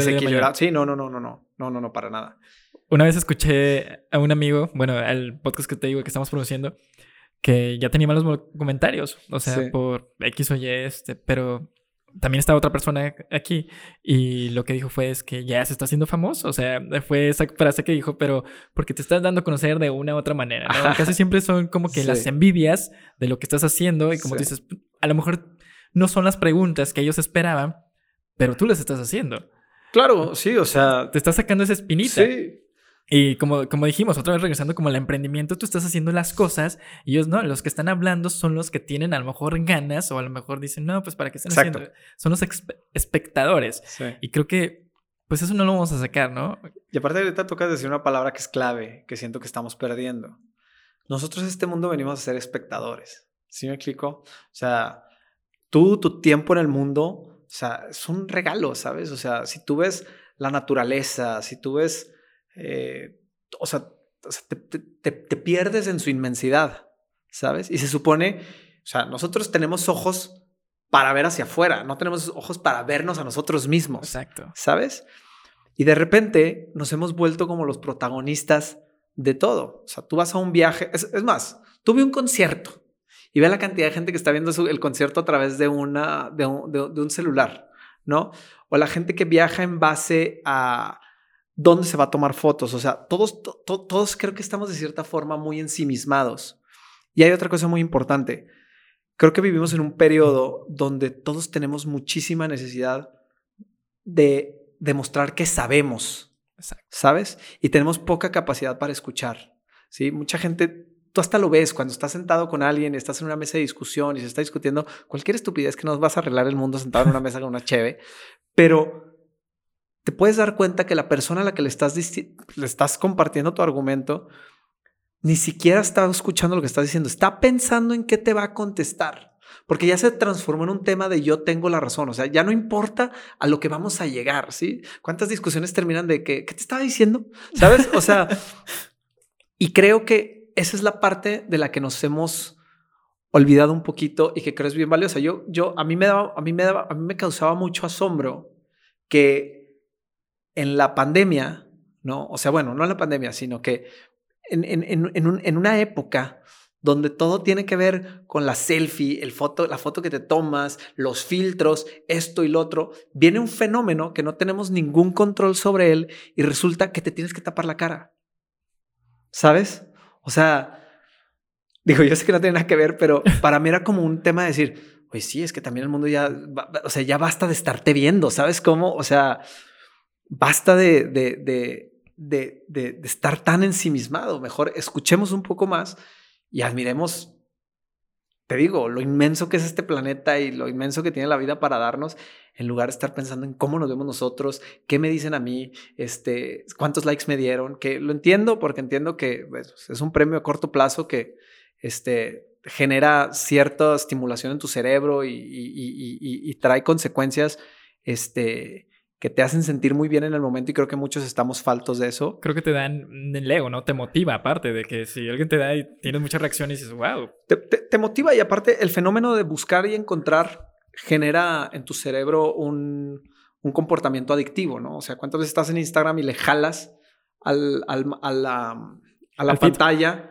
y ya no hay nada que ver? O sea, ya, ya, ya Instagram te dice, bueno, pues ahí tengo una foto de hace ocho días ya no hay nada que ver, pero tienes esta necesidad de buscar y encontrar, ¿no? Este, tienes esta capacidad, esta, esta necesidad de, la, de las reacciones rápidas y así, y creo que por eso hoy todos aguantamos mucho, o sea, tenemos poca tolerancia, porque tienes un cerebro, no lo puedes educar de dos formas, ¿no? O sea, bueno, para yo poner mi negocio, sí estoy dispuesto a esperarme 10 años, pero para subir una foto quiero todas las reacciones y todos los buenos comentarios en este momento, pues no se puede, o sea, te acostumbras a que el premio tiene que venir enseguida, ¿no? Y pasa lo mismo con tu relación, con, tus, con la cantidad de tiempo que duras en tu trabajo, etcétera, etcétera, Se vuelve un tema muchísimo más complicado, este, que tiene una razón de ser y por qué la industria está como está. Eso que dices es un ejemplo que me ha salido mucho en, en redes sociales que cierta cantidad te cuesta un iPhone y cierta cantidad te cuesta, no sé, inscribirte a un curso o X cosa, ¿no? Que nosotros preferimos invertir en entretenimiento que algo que nos pueda ayudar a un crecimiento personal. Eso es, creo que es un problema que tenemos y algo que tú también decías, vemos conciertos, vemos viajes, pero pensando en un spot que se pueda ver bien para redes sociales. También. O sea, no vemos como sí, cierto. el cómo podemos aportar Creo que eso fue de lo primero que me enseñaron al momento de el poder construir, ya sea un negocio, un proyecto, lo que sea. ¿En quién puedes ayudar con lo que tú haces? Y eso creo que lo que tú haces con Gucci, el poder darle mucho más imaginación y sobre todo el poder experimentar cómo es esta vida de adultos, ya sea de lo que hacen, por ejemplo, los, un cronista o algo. Por eso creo que es como más o menos como el de Mundo de Deberes que, que hay en Monterrey, que ibas a un centro comercial y todo, ah, y, y, te decías, wow, está padre el poder ser adulto, ¿no? En, la magia y todo esto. Pero, como tú dices, siempre nos perdemos en, en las otras personas y como te dije, en, en redes sociales y como nos falta vernos a nosotros mismos en qué somos capaces y demás. Pero ah, hubo algo que has mencionado dos veces que fue lo de la pandemia, que nos ayudó a muchas personas y tú dijiste que fue algo bueno que pudo haber este, pasado que esto de la pandemia para decir, en tu ocasión dijiste lo del cubrebocas, pero a ti, ¿qué te ayudó el, la pandemia? Porque, por ejemplo, a mí la pandemia me ayudó a hacer, crear el podcast y el poder planear hacer la agencia. Hay muchas personas que lamentablemente falleció alguien por cuestiones de COVID, la pasaron mal, a otras personas, creo que todas, nos detuvo esto porque ya tenemos una rutina y estar en casa pues nos dio ansiedad, o sea, nos dio depresión y otras personas se encontraron a sí mismos y descansaron. Pero tú, ¿cómo viviste pandemia? Híjole, si te soy honesto, creo que todavía no tengo como una, una un análisis como muy concreto de, de, lo que fue la pandemia para mí. Sin embargo, creo que eh, ese alto en el, en el camino y para mí, para mí fue bueno porque, porque de cierta forma me pudo frenar un poco en cuanto a muchas cosas que yo venía haciendo, como el, por ejemplo, yo vivía en California, ¿sabes cómo? Y yo siempre he estado seguro que me encantaría regresar a California por lo que hago, ¿sabes? Pero hoy en día te puedo decir que no lo sé, ¿sabes? O sea, no sé si yo quisiera dejar toda la parte que me llena como ser humano para ir a buscar este sueño que tengo de, no sé, de, estar dentro de esta industria, cuando a lo mejor en otra ocasión ni siquiera lo hubiera pensado, ¿sabes? Hubiera dicho, esto es lo que yo quiero y así me voy a ir, ¿sabes? Yo no sé si yo alcancé a reflexionar mucho en la pandemia, más bien siento que soy de las personas que la pandemia los frenó a la fuerza, ¿sabes? O sea, estás muy acelerado, hijo, ¿sabes que Ya, respira, ve. Sí, mira, lo, lo que te decía al principio, yo yo creo que yo con lo que más batallo en esta vida es para, para dejar de pensar. Y no porque yo todo lo que pienso esté bien. O sea, de la misma forma en la que pienso de forma positiva, pienso en la forma de pienso en forma negativa, o sea, autodestructiva, ¿me explico? O sea, yo puedo ser mi mejor porra y puedo ser mi más grande crítico, ¿sabes? O sea, y, y, la verdad es que eso no, no, no, no está sano. O sea, porque porque terminas en una zona donde nunca nada está bien, nunca nada es suficiente, nunca nada te da paz. Creo que durante muchísimo tiempo mi reflexión de la vida era cuando yo logre esto, es cuando voy a encontrar el premio, es cuando ya me voy a sentir en paz, es cuando voy a estar tranquilo.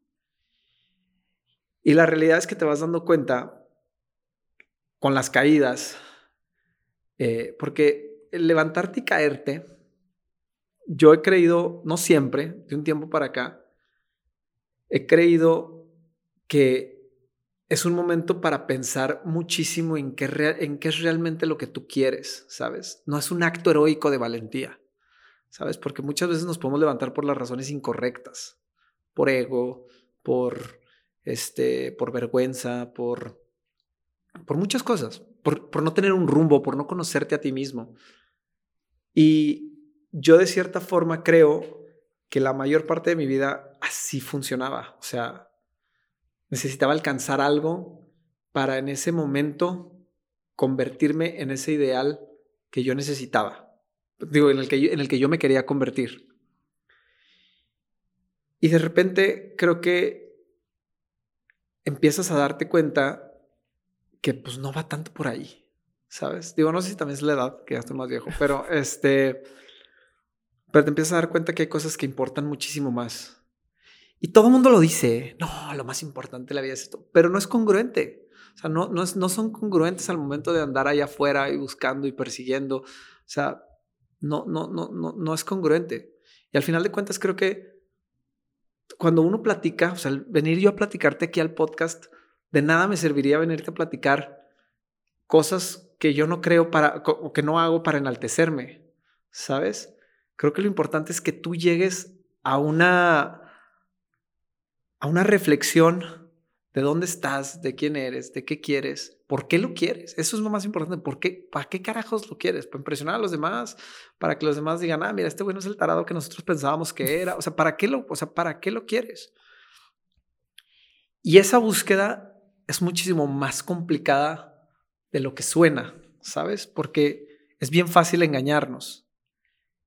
Y a mí me cuesta muchísimo trabajo llegar a, un pensamiento crítico donde yo pueda decir, estoy en lo correcto, ¿sabes? O sea, me vienen tantas cosas, o sea, por ejemplo, una amiga de mi mamá siempre me dice mucho esto, me dice, es que tu cabeza no para, tu cabeza no para, no para, nunca para.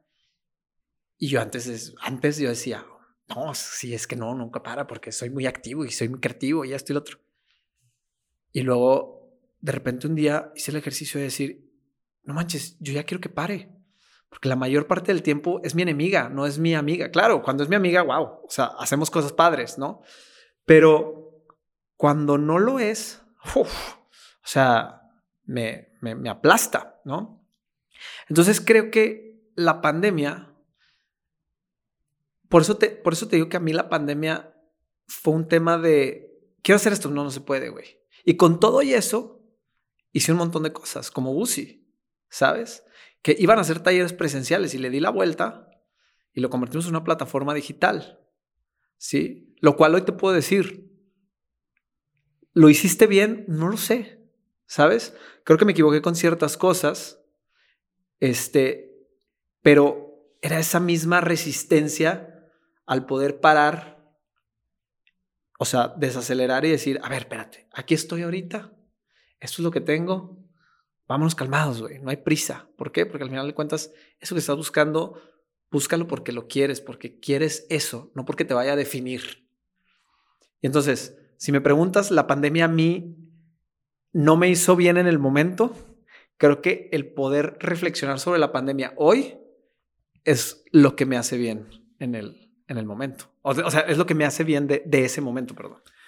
Algo que dijiste, cuando tienes más caídas, ¿tú cómo vives esa caída? O sea, ¿cómo, cómo, la vives? O sea, porque creo que es muy difícil cuando llegas a ese punto y el poder levantarte, ¿no? El poder decir, voy a salir de esto. Mira, cuando yo quise empezar a recorrer este camino de, de muchos sueños, hay una persona en mi familia que le encanta esta esta frase que me la dijo mi papá. Bueno, no, no, es frase, o sea, fue una reflexión de él cuando pues yo le dije que pues yo quería algo distinto, yo no quería ir a la, universidad y estudiar, no sé, cualquier cosa, ¿no? O sea, y luego buscar un trabajo aquí, entonces yo me quería ir, yo quería salir a buscar el sueño del show business, música, esto y lo otro, ¿no? Yo quería eso.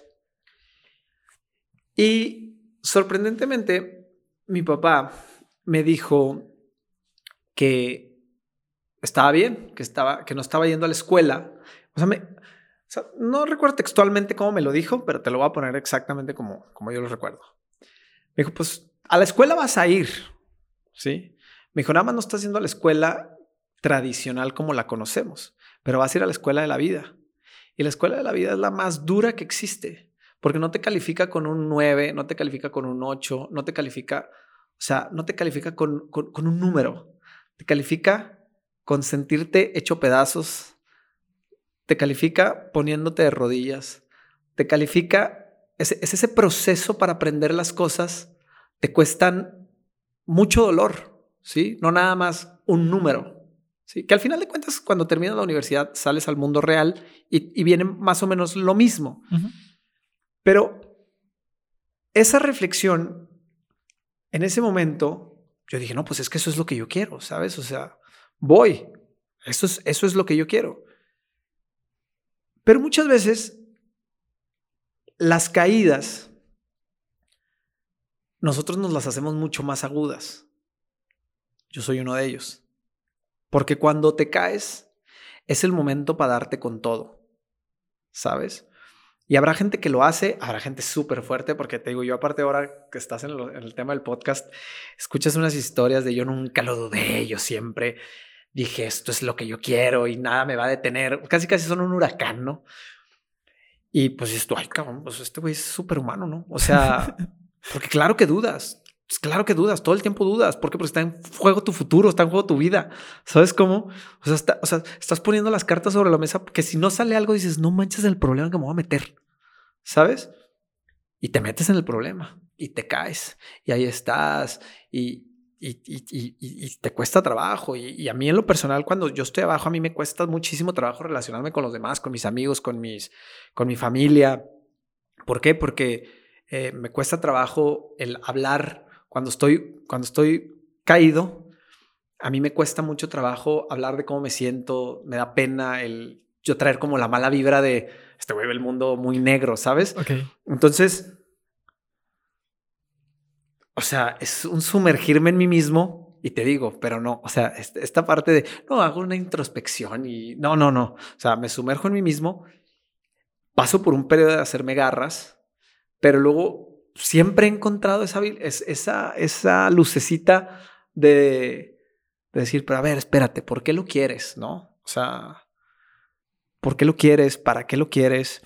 Este, imaginarlo, eh, y empezar a hacer cosas y hacer cosas y hacer cosas y hacer cosas y hacer cosas. Y empiezo a hacer cosas y de repente, no sé si es un clavo, saca otro clavo, pero, pero ese ejercicio de estar creando, creo que es lo que me recuerda lo que te mencionaba hace rato. O sea, está bien, ya estoy caído, pero entonces que me voy a quedar aquí y me voy a conformar y ya, o sea, me voy a, o sea, me voy a, y me lo he dicho, ¿eh? hay momentos donde, donde me digo, no manches, o sea, ¿para qué hice todo lo que hice si me pude haber quedado en... O sea, pude haber seguido el camino tranquilo y ahorita estaría bien, o sea, seguramente, a lo mejor no sé, ¿sabes? Nunca sabes.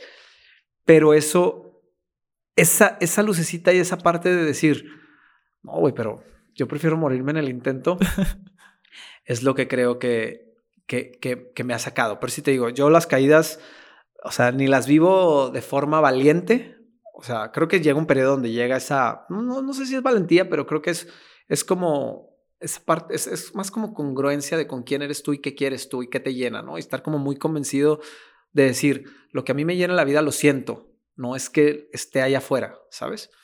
Y, y esa parte de, de, no, de no querer una, vivir una vida, de no querer una vida conforme, ¿no? Como la gente que, este, no sé, que da la vuelta a la vida Dice, no, pues no tengo novia, no tengo novio, ya estoy grande, no sé qué, no sé cuánto. Y pues. Sea pues, por vencido, ¿no? Pues, no, y dice, y dice, no, pues es que dicen por ahí, pues es una compañera, un compañero. No, güey. O sea, ¿sabes cómo? O sea, yo lo relaciono mucho con eso. No, o sea, el día que tengas una novia es porque pues la chavita te fascina, o sea, no, o sea, estás pensando mil formas de ver cómo la conoces y bueno, por ahí empiezas y después ya ves si es lo que tú quieres o no, pero ese entusiasmo por la vida que se puede reflejar en ese momento, creo que tiene que, tiene que estar, ¿no? Si no, pues estás como medio muerto, ¿no? Sí. ¿Qué es para, ah, dices que eso de las caídas, pero para ti, ¿qué es una caída? O sea, puede ser desde lo económico, puede ser de que, ¿sabes que Esto, no sé, de tus negocios, que dices, ¿sabes qué? Pues me toca irme y para mí es una dolida. Yo creo que, fíjate que no, no, yo no lo relaciono tanto con eso. Yo creo que la, cuando te caes es cuando pierdes la ilusión. Ok. ¿Sabes? Cuando pierdes el deseo. O sea, cuando pierdes la confianza en ti mismo. Cuando pierdes eh, el entusiasmo por hacer las cosas. Cuando te sientes menos que los demás. Cuando te sientes que, que fracasaste. Cuando, cuando sientes que el problema de, la situación eres tú, ¿sí?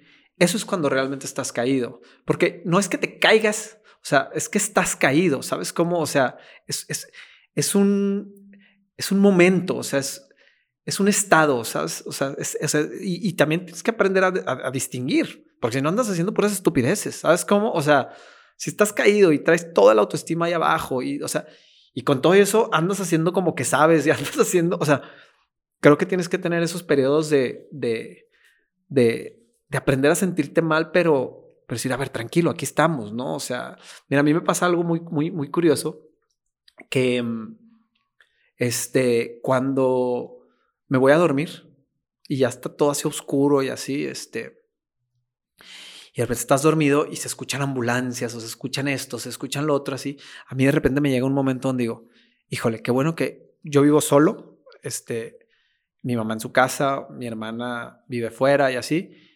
Y pienso y pienso y digo, híjole, qué bueno que ya está mi mamá en su casa, mi hermana en la suya, que yo ya estoy aquí, o sea, estoy, estoy bien, ¿sabes cómo? Justo más o menos a eso voy. O sea, cuando tú estás caído, necesitas ese techo de decir, ok, sí, sí, sí, aquí estoy, aquí estoy tranquilo, aquí estoy cuidado, aquí estoy, aquí estoy bien. El mundo ya se voy afuera y seguramente mañana voy a salir al mundo, ¿no? Y va, va, a llegar el momento donde voy a salir y voy a poder enfrentarme a esas sirenas y todo y, y lo que está pasando y voy a poder navegar en ese mundo de caos. pero cuando estás caído necesitas ese techo, ese, ese cuarto, ese, ese, ese hogar donde, donde puedas decir, aquí, aquí estoy, aquí, aquí estoy bien ahorita, ¿sabes? Sí, sí. Porque si, si, si estás mal y andas entre las sirenas y eso, no, te, puede, te puede llevar el tren. Eh, de hecho, el, el, primer episodio del podcast es contando un poco de, de, mi vida. Y yo digo que para mí creo que la caída principal que tuve fue la de cuando una chava me cortó. Y como tú dices, te, enfrentas y tú dices, yo, yo fui el problema y todo esto y esto y esto y esto. Pero algo que te ayuda a salir de eso es creando. O sea, en mi cuestión, pues fue cuando estaba iniciando el mundo del diseño, de, ya tal cual de la mercadotecnia, y empecé a hacer algo. O sea, quise empezar con una marca de, de playeras y de gorras y dije, pues, yo lo voy a empezar a hacer. Y fue como que una manera de poder salirme de eso porque una vez escuché una frase de un amigo que me dijo, trabajando el cerebro no tiene tiempo de pensar en otras cosas. Y fue cuando dije, ok, voy a tener que hacer esto, pero cuando regresas o ya llegas otra vez a tu zona o como te dice, a tu tranquilidad, es como que regresan esos pensamientos. Pero algo así más o menos es como que ese pensamiento de cualquier cosita, si no, si no dejas de, funcionar o de, trabajar en, otra cosa, pues regresas a lo mismo. Sí, hay una línea muy delgada entre evadirte y, y ¿cómo se llama? Y realmente, o sea, seguir creando o seguir haciendo cosas sabiendo que te estás reconstruyendo de cierta forma. Sí. Ahora sí que vamos a llegar a una dinámica por todo lo que tú me has contado porque no te gusta estar tal cual como en una zona, te gusta estar haciendo muchas cosas, estar pensando en diferentes cosas y... Pues no es que me guste, creo que así me tocó. Así te tocó el cerebro que siempre esté girando. Sí, sí, Si lo pudiera cambiar, lo cambiaba. Vamos a ir una dinámica en donde tú vas a sacar cinco papelitos de esa taza roja y si quieres ir mencionándolos de... A ver, ¿cinco? Uno por uno. De uno por uno saco, saco los cinco. Saca los cinco y si quieres ir mencionándolos de, de uno por uno. Uno, dos... Ahí está. Ahora sí, sigue así mencionándolos. A ver. Voy a sacar el premio. Limón. Ok. Casi, casi. Limón. Ah, ¿te los digo todos de sí, color? Sí, tú, tú dilos. Planta. Ok.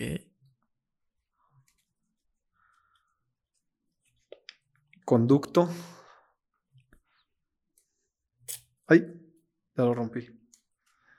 Luz. Ok. a leer las cartas. y televisión. Ok, con esas cinco palabras vas a tener un minuto para pensar, las vas a acomodar como tú quieras y vas a cantar una canción triste. Ay, güey. ¿Una canción triste? Ajá. Este minuto empieza a contar ya. Tú acomódalas, intenta salirte de esas cinco palabras, agrégale otras cosas. Este es un juego para sacarte o para ponerte de, de tu rutina. Si quieres, es en tu, en tu mente. Mm. Muchas veces las, las personas creen que alguien creativo es alguien que hace deporte, un cantante y demás, pero pues es alguien que te saca de, su, rutina, alguien que hace algo al instante, así que Tienes 30 segundos todavía. Ah, 30 segundos. Tú pones el ritmo que quieres, el ritmo se va a poner en la edición, así que tú no te preocupes por eso. No seas así. 20 segundos. Por eso te dije que qué bueno que no escuchaste el episodio. 10 segundos. Y esto dice 5. No, no, sé. Lo primero que se te venga a la mente, tú no te preocupes. 4, Tres, si quieres voltear la cámara para que te vean. Dos y uno. Eh, espérame, porque todavía no tengo ni idea.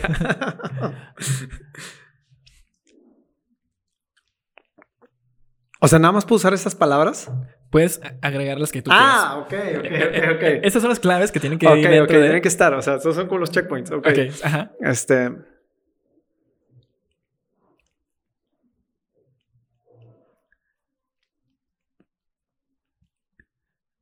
Entonces poníamos más tiempo porque te digo, era puro audio, así que ya, ya, la gente te va a ver y. Ah, la gente te está viendo, sí, cierto. Y, lo que va lo que batalla. No manches, es que está imposible. no tengo ni idea.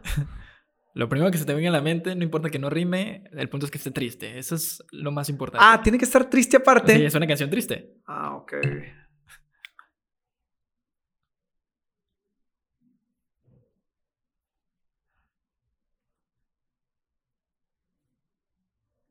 Hoy prendí la luz. Deje que estar triste. Sí, dale el ritmo. Te voy a hacer una que sería como muy triste para mí. Ok.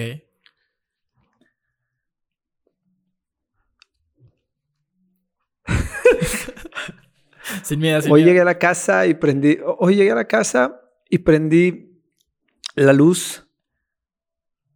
No, espérate. Hoy llegué a la casa, hoy llegué a la casa y prendí la luz para darme cuenta que una planta y el limón me rompieron mi televisión. yeah. nunca me había puesto, nunca me había puesto a hacer una cosa de estas. ¿Cómo te sentiste en esta dinámica? Bien, ¿eh? La verdad es que este Fíjate que a mí, a mí, a mí la verdad es que me cuesta mucho salir como de esa, justo que ahorita que tú decías de la, hablabas de la zona de confort, a mí me cuesta muchísimo trabajo, o sea, como, sí, como, como... Que alguien llegue y te ponga algo así. Ándale, o sea, me, me, me cuesta la parte donde, donde, donde tengo que como hacer algo distinto a lo que normalmente haces. A lo que normalmente hago. Y por ejemplo, una cosa que me sucede muchísimo y que, y que, y que aparte me, me, me, gustó mucho que me lo pusieras porque vuelvo a lo mismo que te dije ahorita. Este, todo el tiempo que estuve como tratando de pensarlo, estaba pensando en cómo hacer la mejor canción posible, ¿sabes? O sea, no me puedo atrever nada más a decir, esto es un juego y, y ya. Y esa, esa, es, esa es la parte que a mí a veces me cuesta mucho, o sea, no tomarme la vida tan, tan en serio, que creo que pues, este tipo de dinámicas son para eso, ¿no? O sea, para recordarte que a veces puedes ser así un poco más... Puedes salirte un poco de lo que... O sea, exacto, o sea, que en la vida no pasa nada cuando... Pero estás pensando y pensando, ¿cómo lo hago lo mejor que pueda? Y, y luego ya te cae el 20 y dices, ¿qué, estás haciendo? ¿Sabes? O sea, no pasa nada. Y aparte que te, digo, y algo, un ejemplo que siempre pongo es un minuto. Un minuto, en un minuto pueden pasar muchas cosas. Sí, por supuesto. Y eso ya lo hemos visto en cuestión de pandemia y un ejemplo que pongo en todos los episodios es que en, pone, tienes, vas, agarras una rutina y qué pasa si te sacan de esa rutina, pues a lo mejor este, tienes que ir a tu trabajo, agarras otra ruta alterna. ¿Y qué pasa? A lo mejor llegas temprano, a lo mejor llegas más tarde. O sea, el punto es atreverte a hacer otras cosas y de esto se trata esta pequeña dinámica a sacarte de esa rutinita que tú tienes. ¿Y cómo sale esta canción? ¿Cómo sale? Hemos puesto a personas a decir este alguna frase, algún texto, ponemos a hacer diferentes cosas. Pero ¿cómo sale todo esto? Es el inconsciente. O sea, todo lo que tú has hablado en este episodio eh, salió de ahí. Órale. O sea, Tú dijiste lo de, lo de la luz y que alguien te rompió un televisor, pero son cosas que a lo mejor te han pasado. O sea, me refiero a la cuestión de que tú tienes la esperanza de poder hacer algo, la esperanza de hacer algo y a lo mejor llega alguien y...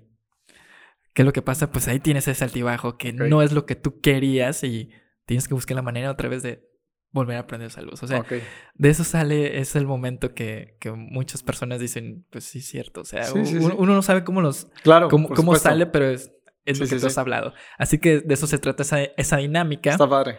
Ahora sí, vamos a llegar al color que tú elegiste. Sí. Que, que no sé. No, como te dije, no digas el código de, del Pantone. Tú nada más di... tú di el color que tú elegiste. Azul. ¿Qué es lo que te hace sentir o qué es lo que te representa ese color? Pues más que me represente, me gusta el azul porque creo que representa como la inmensidad del espacio en el que estamos. Este, si tú ves este, el planeta desde desde un punto este, muy lejano. Eh, creo que lo que alcanzas es a ver como el azul, el azul del planeta, ¿no? Que al final de cuentas, eh, ese azul está ahí porque representa eh, para mí la mayor fuerza de, de este planeta, que es el océano, que aparte es como misterioso, que aparte está lleno de vida que, que, no, que no conocemos y que para, para llegar a, a conocerlo hay que atreverse a ir a la profundidad. Y muchas veces no hacemos eso con nosotros mismos, de tratar de ir hacia adentro, de, de tratar de ir profundo para conocernos como lo tendremos que hacer con, con el océano. Sí, exactamente. O sea, de hecho, pues lo que platicamos, o sea, no nos conocemos, y queremos siempre darle lo mejor a las personas que están con nosotros, desde nuestros familiares, sé que son muy importantes, nuestros amigos, las personas que, nuestros seguidores, queremos darle lo mejor a ellos, pero pues no nos enfocamos en nosotros y no sabemos, a lo mejor, no pensamos en nosotros, que es lo, más importante. Sí, claro. Sí, hace poquito justo platicaba con, con una persona y le, decía, y le decía eso, o sea, es impresionante cómo queremos que la gente, o sea, de nuestro alrededor, nos convierte en el centro del universo cuando nosotros no tenemos la capacidad de nosotros mismos hacernos nuestro propio centro de nuestro propio universo, ¿no? Entonces es un, es un mundo de... Somos un mundo de contradicciones muy, muy extraño. Sí. Y algo que me ha pasado es que te ven en redes sociales y te dicen, no, pues que tú estás haciendo esto, veo que tienes pues esto y esto y esto, pero pues por, por dentro a lo mejor estamos de lo peor y decimos, pues sí, por supuesto. Tienes que rascarle y decir, sabes que pues lo tengo que sacar de todos modos y creo que la única manera es viéndote, ver lo que tú estás diciendo para volver como que a motivarte. Sí, sí, de acuerdo. Y algo que, que también he dicho en estos últimos episodios es que me dijeron esta frase, que somos un cuaderno de dibujo que son todos grises. Si te fijas, es una silueta y tú la vas coloreando del color que tú quieras. Y hoy a lo mejor tú eres un azul, mañana te pintas una playera verde o te pintas lo que tú quieras de cierto color. El punto es que cada día nos vamos a ir nosotros poniendo un color que nos va a identificar, que nos va a hacer sentir y sobre todo que nos va a representar. Claro. De esto se trata la cuestión de los colores, del código del color gris. Eso es lo que somos al inicio. Somos como que nada más una silueta y ya después nosotros vamos poniéndole ese color o ese sabor a, nuestra vida. Ahora, si quieres decir una frase a aquellas personas que te están escuchando, que te ven y demás. Una frase de que no se tome la vida tan en serio. te lo juro. O sea, es que, es, que creo que una de las cosas que, que a mí más trabajo me ha costado entender, porque cuando nos tomamos la vida tan en serio, dejamos que la vida pues pase. Y creo que ese es una ese es un lujo que no que nadie nos podemos dar, ¿no? Sí, casi creo que no poder darnos la oportunidad de de estar, como tú dijiste al inicio del episodio, con ciertas personas, con darnos un tiempo a nosotros mismos, creo que es lo peor que podemos este, perder, ¿no? Ese tiempo y solamente decir, ok, es que tengo que esforzarme a esto y esto. Sí, pero no va a pasar por nada si por tres horas, cinco horas no te dedicas a eso. Exacto. Y creo que eso que tú dijiste es lo, más importante. La pandemia nos enseñó todo esto al poder apreciarlo con, con quién estamos rodeados y, todo esto. Exacto. Antes de, terminar, quiero, quiero también saber el por qué te gusta el mundo de la música o con el al principio que dijiste lo del Doco Podcast o al Docast. Al Docast, sí es cierto, está chido el. Ajá. ¿Por qué me encanta el mundo de la música? ¿O por qué quisiste también meterlo? Yo soy músico frustrado. Ok. me encanta la música. Este, la verdad es que yo, eh, mi momento de, de meditación, porque en mi vida yo no medito, o sea, no, o sea, no, no sé parar mi cabeza, pero la única, el, único momento en el que me puedo perder es cuando escucho música. Y aparte, para mí, para mí la música se siente, no nada más se escucha, ¿no? O sea, tiene esta capacidad como de llevarte por distintos caminos este, y atravesar un montón de, de cosas que pueden hacerte sentir melancólico, ponerte la piel de punta, este, y la verdad es que siempre he querido hacer algo alrededor de esto. De hecho, digo, soy músico frustrado, pero mi, a mí el, mi, mi, mi, el trabajo que me hubiera encantado tener en mi vida hubiera sido diseñar este, experiencias en vivo, shows en vivo, conciertos este, para poderle regalar a la gente eso, eso que te decía, ese momento de... De, de wow. De wow.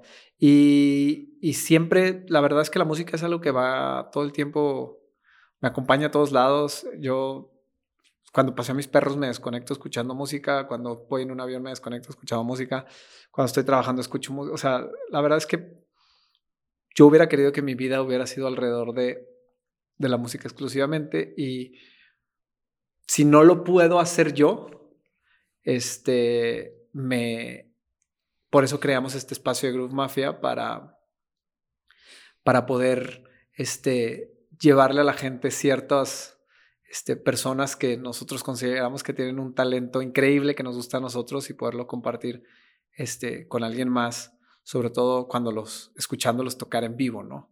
A mí la música en vivo me mueve más que la música en sí.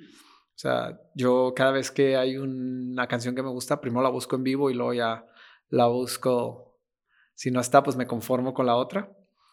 Pero la música me viene desde muy chiquito. Mi papá era súper fanático de la música, súper, súper. O sea, eh, tenía una cultura musical muy amplia y la verdad es que este, yo desde chavillo pues escuchaba, no sé, este, todo tipo de música, desde Gladys Knight, Strun Zanfara, Carlos Guedes, eh, música también como súper comercial. O sea, siempre me ha acompañado en, en, en todos los sentidos. Y no sé, a lo mejor fue, digo, la verdad no, no, no podría desglosártelo un poco más, pero eh, no sé si es una conexión con él de alguna forma, pero hay algo que tiene, que tiene la música que a mí me mueve, que a mí me mueve muchísimo. Y si te soy honesto, dentro de lo soñador que soy, en algún punto me gustaría poder poderme dedicar y aportar esta parte de poder crear cosas alrededor del mundo de, de la música. ¿Tocas algún instrumento o...? Eh, más o menos, la batería, la guitarra, este... Más, muy más o menos. Bueno, pues ya toques alguno, ¿no? Yo empecé con el ukelele de fan. Muy más o menos, la verdad. Pero lo bueno es que estás entrando a... Sí, sí, sí. Ya estás entrando a eso. Sí, claro. Y al momento de, por ejemplo, no sé, de, de, de musicalizar un tráiler o de musicalizar un promo, al momento de... La verdad es que al momento de, de crear cualquier producto este, audiovisual, el estandarte siempre es la música, o sea, siempre es lo primero que, que escojo y es mi forma, a lo mejor no soy músico, pero es mi forma de con música crear como experiencias que puedan hacerte sentir ese shot de adrenalina que, que yo busco cuando escucho música. Y algo que tú dices, la música pues te, te llena, ¿no? La música te hace sentir. Sí, sí. Por ejemplo, como tú dices, si te sientes mal, una canción, esa va a estar mal para ti, ¿no? O sea, si estás feliz, pues algo feliz. Y sobre todo, te da una conexión con, con tu papá que dices, wow, eso me hace sentir, como dices, wow. sí, y, te digo, y agarro una banda y un disco y no lo suelto y lo escucho 200, 300 veces, o sea... Y te digo, soy obsesivo. y la verdad, pero la verdad lo disfruto mucho. Sí, qué chido que, que estés haciendo lo que tú quieres, lo que te gusta, el cómo lo has podido unir, porque esa era mi duda que tenía principalmente de Uzi, cómo se ha podido desplazar con todo esto, lo bien que estás haciendo, vi que también estás, este, hiciste una nueva página de Instagram para que también no se mezclara como que todas las cosas. Sí, sí, sí. Fíjate que el tema de la página de Instagram eh, era porque quería darle la estructura que necesita el, la, marca, o sea, o sea, para mí era importante hacerlo como marca y no estar ensimismado de Sergio, o sea, Checo, el que, es el que lo está haciendo. Eh, y para mí era importante como, siempre ha sido muy importante para mí como ir acomodándolo, acomodar las cosas en, en, sí, como en símbolos, ¿no? Para mí los nombres de las marcas que he tenido y así siempre han sido súper importantes. Inclusive tengo como procesos muy claros de cómo defino los nombres de las cosas. Este, y, y para mí por eso era súper importante que ya cada cosa tuviera su, su espacio. Sí, algo que te iba a preguntar es el qué tan difícil o qué dificultad tienes al mezclar, o como lo tenías antes, de que lo personal con tus proyectos, porque por ejemplo, si eres, si eres una persona que tomaba mucho, pues no puedes subir esto y luego hablar de cosas muy, este, acá de, de, empresa. O sea, creo que tendrás una dificultad en poder dividir todo esto y una credibilidad, ¿no? Pero... Mira, si tú te metes a mis redes sociales, la realidad es que subo puras cosas de trabajo. Ajá. ¿Sabes? O sea, soy cero de me voy a tomar una foto y la voy a, o sea, soy cero, o sea, la verdad batallo mucho con esa parte. Este, y la verdad es que por lo general lo subo temas del podcast o trato de comunicar. Sí le hablo a la cámara, por supuesto que le hablo a la cámara porque aparte pues, es un lujo que hoy en día le podamos hablar a una cámara y que te escuche tanta gente, aunque no te siga nadie, este, pues por medio de CEOs y cosas así, o sea, tú puedas ir eh, eh, alcanzando una audiencia más grande. Pues es un lujo, la verdad. Pues imagínate que esto se lo hubieras regalado a, o sea, que le platicaras esto a alguien que vivió en, 1990, ¿sabes? O sea, ni siquiera hay que ir tan atrás pues te diría, qué, qué, maravilloso, ¿no? Entonces, este, pero normalmente tiene que ver con, con cosas que quiero comunicar en relación a lo que tengo que hacer. A mí me cuesta trabajo tener redes sociales eh, y, por ejemplo, cuando platico así de que, no sé, con amigos que pues lo están haciendo bien en esto, inclusive te digo, con, con, gente cercana a mí que, que están como en un en 10 escalones más adelante que yo, te digo, este, y me dice, no, pues es que es importante que también este, compartas tu vida y esto y lo otro, así. Es cuando yo muchas veces me cuestiono y digo, ay, caray, pues digo que no nací para esto, hombre. Pero, pero bueno, pues trato de, de, de hacerlo un poquito y, y, y, y, también te voy a ser bien honesto, ¿eh? si lo mezclara, este, lo personal con lo el este, tampoco creo que se encontraron algo muy... No hay mucha diferencia. sí, exacto. Entonces, eh, la verdad es que no, no batallé mucho con esa parte. Inclusive, por ejemplo, mi cuenta de TikTok, que era de Sergio, la convertí en la cuenta de Gucci. Para que, para que te digo, porque para mí es más importante generar un símbolo. La persona al final de cuentas da, da lo mismo, ¿sabes? Este, eh, no, no, importa tanto. El protagonista es, es de quién tú estás creando el contenido, ¿no? Cuando haces un podcast, lo que tú opines está bien, o sea, y, está padre, pero, o sea, enfócate en, en, en, el, en el invitado, porque, porque al final de cuentas, tú estás haciendo una oferta de contenido y si la oferta eres tú, estás fregado. Sí, sí, sí.